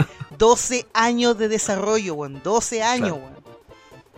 Y ahora está pasando Eso. todo esto, así que, uff, complicado ahí el Así tema. que bueno, esa fue nuestra sección noticias de Cyberpunk 2077. Dale, genial. Bien, ya, eh, tú tienes la siguiente noticia, me parece. Mira, yo tengo otra noticia cortita pero fome en, eh, en relación a la gran Eso. M. Y es que Christopher Drink, quien es este tipo, este tipo es el responsable del sitio GameIndustry.biz. GameIndustry.biz, que tiene que ver con negocios, ¿ya? En este caso, este sitio es un si- sitio dedicado a todo tipo de entretenimiento deportivo y también en ese deportivo, entre comillas, se incluyen los eSports. Bueno, este tipo, la cabeza de este sitio, un sitio de estadística y todo el tema, este, sitio, este tipo reveló que el pasado 2020, y al menos en Reino Unido, no aplica para todo el mundo, pero en Reino Unido en el 2020, Nintendo con su Switch vendió más que todo lo que vendió Sony y Microsoft juntas, compadre. De hecho, el tipo lo dejó súper claro. El tipo dijo lo siguiente, dos, dos eh, abro comillas, cito. El año pasado, en el Reino Unido, si tú cuentas cada PlayStation 5 vendida, cada PlayStation 4 vendida, cada Xbox One vendida, cada Xbox Series S vendida y cada Xbox Series X vendida, como que te acercas a la cantidad de consolas Switch que se vendieron en ese mismo chucha. año, compadre. Eso en Reino Unido. Ya, En Reino Estados Unidos Unido. la Switch eh, tuvo su segundo año como la consola con más ventas consecutivos. 2019-2020. Así que ahí tienes otro país. En Japón también sé que, que tuvo más ventas que cualquier otra cosa. Así que de verdad la Switch así requete Claro. Así que para los amigos que todavía quieren, col- quieren seguir con la pelea de, Ma- de Sony, de Microsoft, que PlayStation 5, que la Xbox Series, aquí hay un súper buen dato en que Switch se trolea a esas dos consolas como quiere, compadre. Al menos el año pasado vendió más que todas esas consolas. George, juntas. George Esa Big Boss. la noticia George Big cortita, Boss, pero cómprate una. Switch, weón. Sí, no, sí. Es tema de Lucas nomás, pero sí, yo creo que va- Switch, son va. baratas, weón. Cómprate una, vale la pena. Oye, bueno, a todo esto, consolita. Cuando escucho esta noticia, a todo esto, cuando escucho esta noticia, se me viene este sonido a la mente, weón. Oye, qué bonito. Bonito. Ya, Dale. y tú tenías una más, creo. Tengo una más, ¿o ¿no? La de. Ah, ya, ok. Dale. ¿Tú tenías algo con respecto al señor. Takaya y Ya, mira, la próxima noticia. Así es, mira, si tú eres un puberto que se la pasa jugando todo el día PUBG, Free Fire, LOL, Among Us, FIFA 21, esta noticia que te voy a dar ahora no te puede interesar menos en lo absoluto, ya, pero si tú eres una persona de la tercera edad, Tampoco te como importa. yo, como, como Eddie Tampoco te importa. o como la gran mayoría de los 12 ultracomberos y ultracomberas fieles a este show, eh, en ese caso pudiese tal vez importarte la noticia. A mi amigo no le importa, pero a mí sí, y una noticia que me llega al cocoro. ¿Cuál es la noticia? Que el veterano diseñador insignia de Nintendo, Takaya Imamura-san, se ha retirado luego de trabajar por más de 30, sa- de 30 años digo, en la compañía. ¿Y cómo supimos esto? Porque así lo expresó en su muro de Facebook. En su muro de Facebook. Esa weón. boomer. Y sí, señores. El único noticiario de videojuegos que te va a dar esta noticia es Ultra Combo, porque prácticamente somos los únicos tatitas que aún andamos por la vida viendo. Ojo, ojo, ojo. Somos es mucha gente, compadre. Yo Soy. ahí hablé soy. por usted nomás. Continúa. Claro, no, ella, la que usa Telegram. Obvio, uso Telegram hace rato ya. Está la raja, weón. No, es- Muy la bueno. lleva, la lleva, bueno. Dale, mira, bueno, la cosa es que eh, en el post del pasado 20 de enero, ¿verdad? Imamura se sacó una selfie con las oficinas de Nintendo a sus espaldas y puso lo siguiente en el post. Puso, mi último día de trabajo, me toca sacarme una foto en una empresa vacía, obviamente haciendo referencia al tema del, del COVID, del bicho. Y eh, no, ya no creo que vuelva a este lugar, tal como lo suponen, los extrañaré. Estoy muy cansado luego de 32 años de trabajo. ¿Y cuál es la relevancia de toda esta noticia? Es que esta persona, Takaya Imamura, él fue el diseñador de todo el universo F0 Eh, yo al menos lo conocí con Star Fox, que fue el otro gran universo que él, que él creó. Eh, la idea de Imamura siempre fue que el universo de F0 iba a estar ligado con el universo de Star Fox. La idea también de Imamura era hacer que el universo de Star Fox fuese un universo para jugadores maduros. De hecho, él había diseñado todos los personajes humanos. Y fue Miyamoto el que le dijo, ¿sabes qué? Mejor cambia los personajes por animales antropomórficos porque, Porque de esa forma eh, captamos...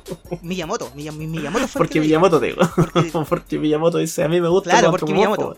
Miyamoto. claro, porque dijo, de, de esa forma captamos tanto al público adulto, adúltero, como al público inf- más infantil. Entonces, por eso se hizo el, el cambio al zorrito, ¿verdad? Claro, al sapo y todo eso, y- Exacto, ¿ya? Y bueno, él a trabajar prácticamente juego de Nintendo que tú hayas jugado, el tipo al- diseñó algún personaje. De hecho, sus últimos personajes, sus últimas colaboraciones fueron en juegos súper recientes como Bayonetta 2 y Super Smash Bros. Brothers, digo, Ultimate. Bueno, Así que como le decimos en este podcast a todos los veteranos que se jubilan, ¿verdad? Fuiste bueno Imamura, fuiste bueno. Y por cierto, en la descripción de este podcast les voy a dejar el acceso directo al muro de Facebook de Imamura-san para que lo puedan visualizar ya sea en su Internet Explorer o en su a ti, a ti te paga, Así te paga tatita, mi compadre Mark Zu- Zuckerberg por hacer que la gente todavía ocupe Facebook. Te caché, weón. Te caché. Claro. Esa es la noticia que tenía que darles Bien, cortita, pero un grande el señor Imamura y, y- y sus, sus universos creados. Eh, no, la verdad, todos estos viejitos de Nintendo tostotaditas son muy talentosos. Muy talentosos. Oye, no que no que mm, Santa Mónica andaba buscando un, un director, visual, ya pues ahí claro, tienen uno. para que Ya- ya, pues, viste, próximo toque. tenga sapos y, y zorros. La pulenta. Bien, vamos con el último tema del podcast, ya saliendo de la sección de las noticias cortitas pero fome. Eh, y vámonos a, a un universo del que sé que está muy cercano y querido en tu corazón. Eh, que esto tiene que ver con Resident Evil. Pero, Depende del día, depende de cómo amanezca. Algún día te voy a decir de que mi, mi franquicia favorita es Resident Evil, pero dependiendo de otro día te voy a decir que es Silent Hill. Pero por ahí anda el tema. Konami te manda saludos. Oh, oh, oh, oh, el weón pesado, weón. Desagradable el weón.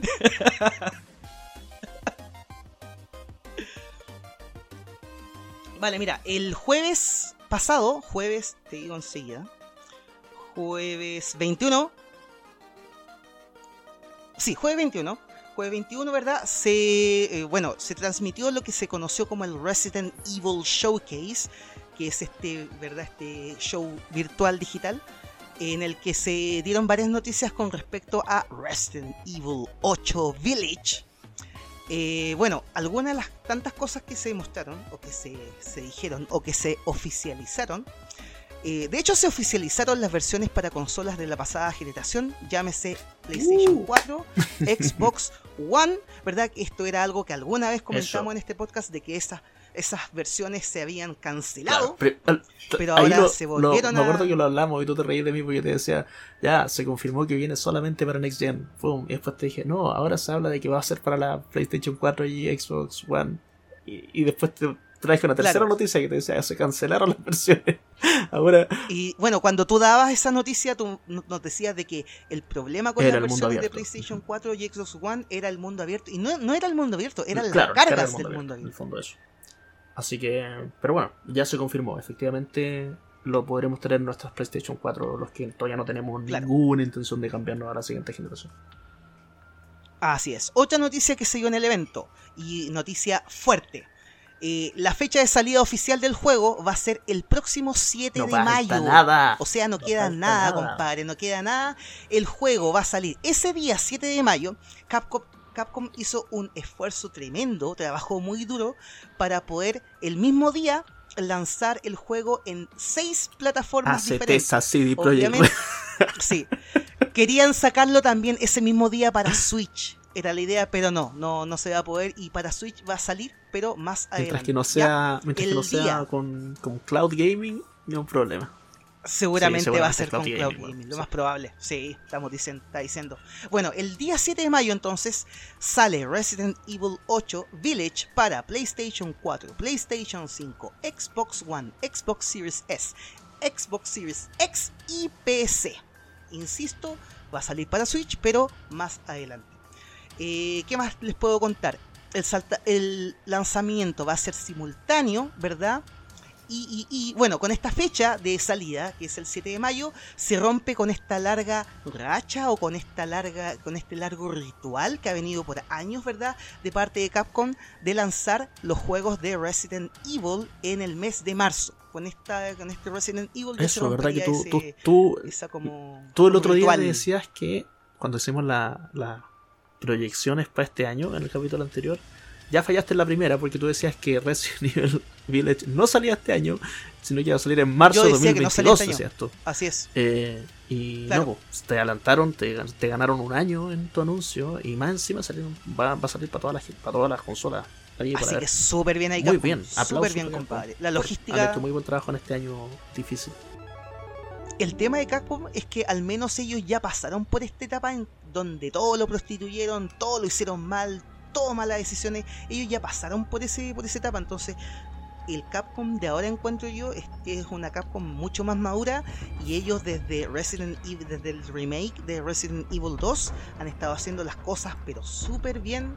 Eh, bueno, sacaron Resident Evil 3 Remake que no le gustó a mucha gente, me incluyo, pero bueno, prácticamente en general eh, han estado haciendo las cosas muy, muy, muy bien y han sido unas de las compañías que ha destacado en el Sí. último tiempo por sus juegos, por la calidad de los juegos. Una última cortita, ahora que mencionaste lo de los remakes. Eh, hubo una noticia que salió ayer, corta, en la que se habló de que hubo un cambio en el equipo de desarrollo que está haciendo el remake de Resident Evil 4. El gran Resident Evil 4. Eh. Que todos recordamos haberlo jugado en diferentes consolas. En, en mi caso fue en la Wii, donde es muy entretenido jugarlo. Y si la gente ha escuchado este podcast a- antes sabrá que es mi De la vida, de sabemos la que es tu juego favorito de la vida, que para mí es un- es uno de los juegos muy buenos que jugué en la Wii. Eh, la verdad, yo creo que la, la Wii, su, su gran potencia eran los pocos first person shooters que tuvieron. Era muy entretenido jugarlos con, con Wiimote. Los dos, ¿Cómo? Habían, los ah, dos. La verdad eran como 5 o 6.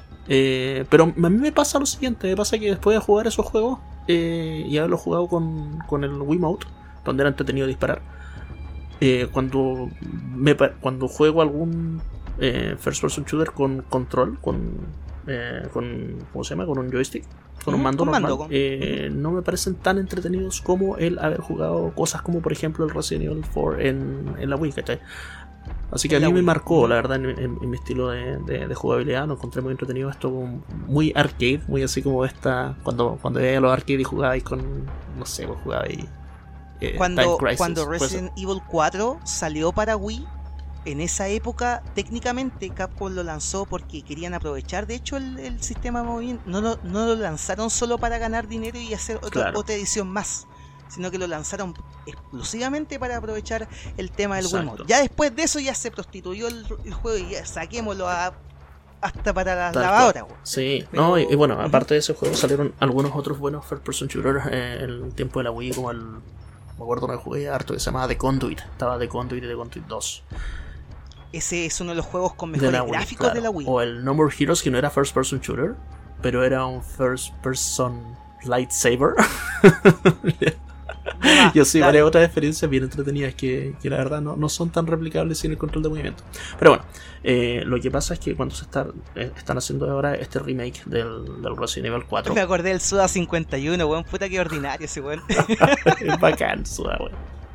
Todo, todas las cosas tienen que ver con, con ordinarieces, de la cintura para abajo. Está bien, weón. Así tienen que ser. Más Joseph. First, más sudas en este mundo. Claro. Entonces, eh, a lo que iba, es que hubo un cambio en, el equipo de desarrollo. Eh, actual, o sea, hasta, hasta hace poco tiempo lo estaba trabajando un equipo que se llama M2 y ahora cambió el desarrollo a un equipo que se llama Capcom Division 1. Eh, lo que al parecer haría un cambio en la fecha de lanzamiento de este juego, del Resident Evil 4 Remake. Al parecer, por ahora se está lanzando una fecha de lanzamiento para el año 2023. Ya, o sea, que se atrasa al parecer uno un año y medio más. Eh, y eh, escuché un par de versiones en internet y eran como medio contradictorias. Unos decían que el cambio fue porque em, La gente de, de M2, que era lo que estaban desarrollándolo, estaban haciéndolo muy, muy, muy parecido al, al Resident Evil 4 original. Y eh, la gente de Capcom dijo, no, nosotros lo que queremos es que todos los remakes no sean idénticos al original, sino que se basen en el original y sobre eso eh, inventen algo nuevo. Ahora, la otra versión que también leí en internet decía que estaban haciéndolo muy diferente al Resident Evil 4 y que la gente y que la gente de Capcom dijo, "No, no, no, lo que nosotros queremos hacer es que sea basado en el juego original y que de ahí inventen algo nuevo." O sea, uno de dos, o se fueron muy al extremo de hacerlo muy parecido, o se fueron muy al extremo de irse muchas libertades, pero lo que quiere la gente de Capcom es, como lo he dicho dos veces ya, que el juego sea basado en el original y de ahí invente algo nuevo y que innove, pero sin salirse mucho de los, de los, de los rangos, ¿cachai? Entonces, para allá va. Bueno, pero por ahí al menos hay un hay un precedente, porque por ejemplo con el con el remake de Resident Evil 2, las grandes críticas que tuvo el juego, que convengamos de que es un juego que con calidad 10 de 10, al menos en el aspecto de producción, eh, los tipos decían, bueno, a la gente que no, que no le gustó Resident Evil 2 fue porque eh, se alejaba bastante, no, mu- no un poco, sino que bastante de lo que era Resident Evil 2 en ciertas escenas. Habían ciertas escenas que se omitían por completo, otras que cambiaban totalmente. Y eso como que a la gente, a los más puristas al menos, no le gustó. Y de Resident Evil 3, que recibió muchas más críticas que el 2, la mayor crítica fue que el juego no se parecía a Resident Evil 3, sino que habían tomado un rumbo totalmente diferente. Entonces ahí ya hay O sea, presente. finalmente yo creo que lo que Capcom quiere es ese balance. ¿ya? Sí, claro, creo que no, no quieren una cuestión que sea Más- ni muy, muy, muy novedosa, 2, menos ni muy, muy, muy igual, 3. eh, pero que sí tenga novedad, pero que sí mantenga el espíritu del juego original. Así que por ahí va el tema. Eh, eso es la última que yo tenía de, de Resident Evil. Eh, se esperaba, se hablaba de que era factible, de que se mencionara eh, el Resident Evil Revelations 3, que supuestamente es un juego que vendría al menos inicialmente como un exclusivo para Switch, pero no se ha mencionado nada de ese juego aún todavía. Posiblemente porque el evento era sponsoreado por PlayStation, el evento de, de este jueves. Así que, claro, si el Ujú. juego no va Sí. a ir primeramente a PlayStation, probablemente no se habla nada de eso hasta algún Nintendo Direct o algo así, que podría venir pronto. Así que por ahora no sabemos nada de ese esa siguiente eh, entrega por esta saga paralela que tiene Resident Evil. Y de pasadita ahí dicen cuándo va a salir Resident Evil 8 Muy para probablemente, Switch. sí, muy probablemente ahí se anuncia la fecha. eh, si es que el juego eventualmente sale y que no sea por, Cloud- por Cloud Gaming, por favor. Pero eso, Claro. Con todo al mínimo. ¿algo más? Todo lo gráfico al mínimo. Claro. ¿Algo más que comentarnos? Mira, yo al menos por esta edición estoy. Ya dije todo lo que Yo ya lo entregué todo también. Pido perdón por todo el ruido que están construyendo. Justo hoy día se logró construir el momento que estoy grabando, al lado mío. Pero bueno, ¿qué le damos? Sí, Cosa sí. de la vida. Así que se escucha mucha bulla. El búnker, el Eh, búnker. espero que el, soundtrack de fondo la aplaque un poquito. Pero eso, por mi parte me despido. Que estén muy bien. Nos vemos en la próxima. Me despido, nos escuchamos en el próximo podcast y muchas gracias por su sintonía.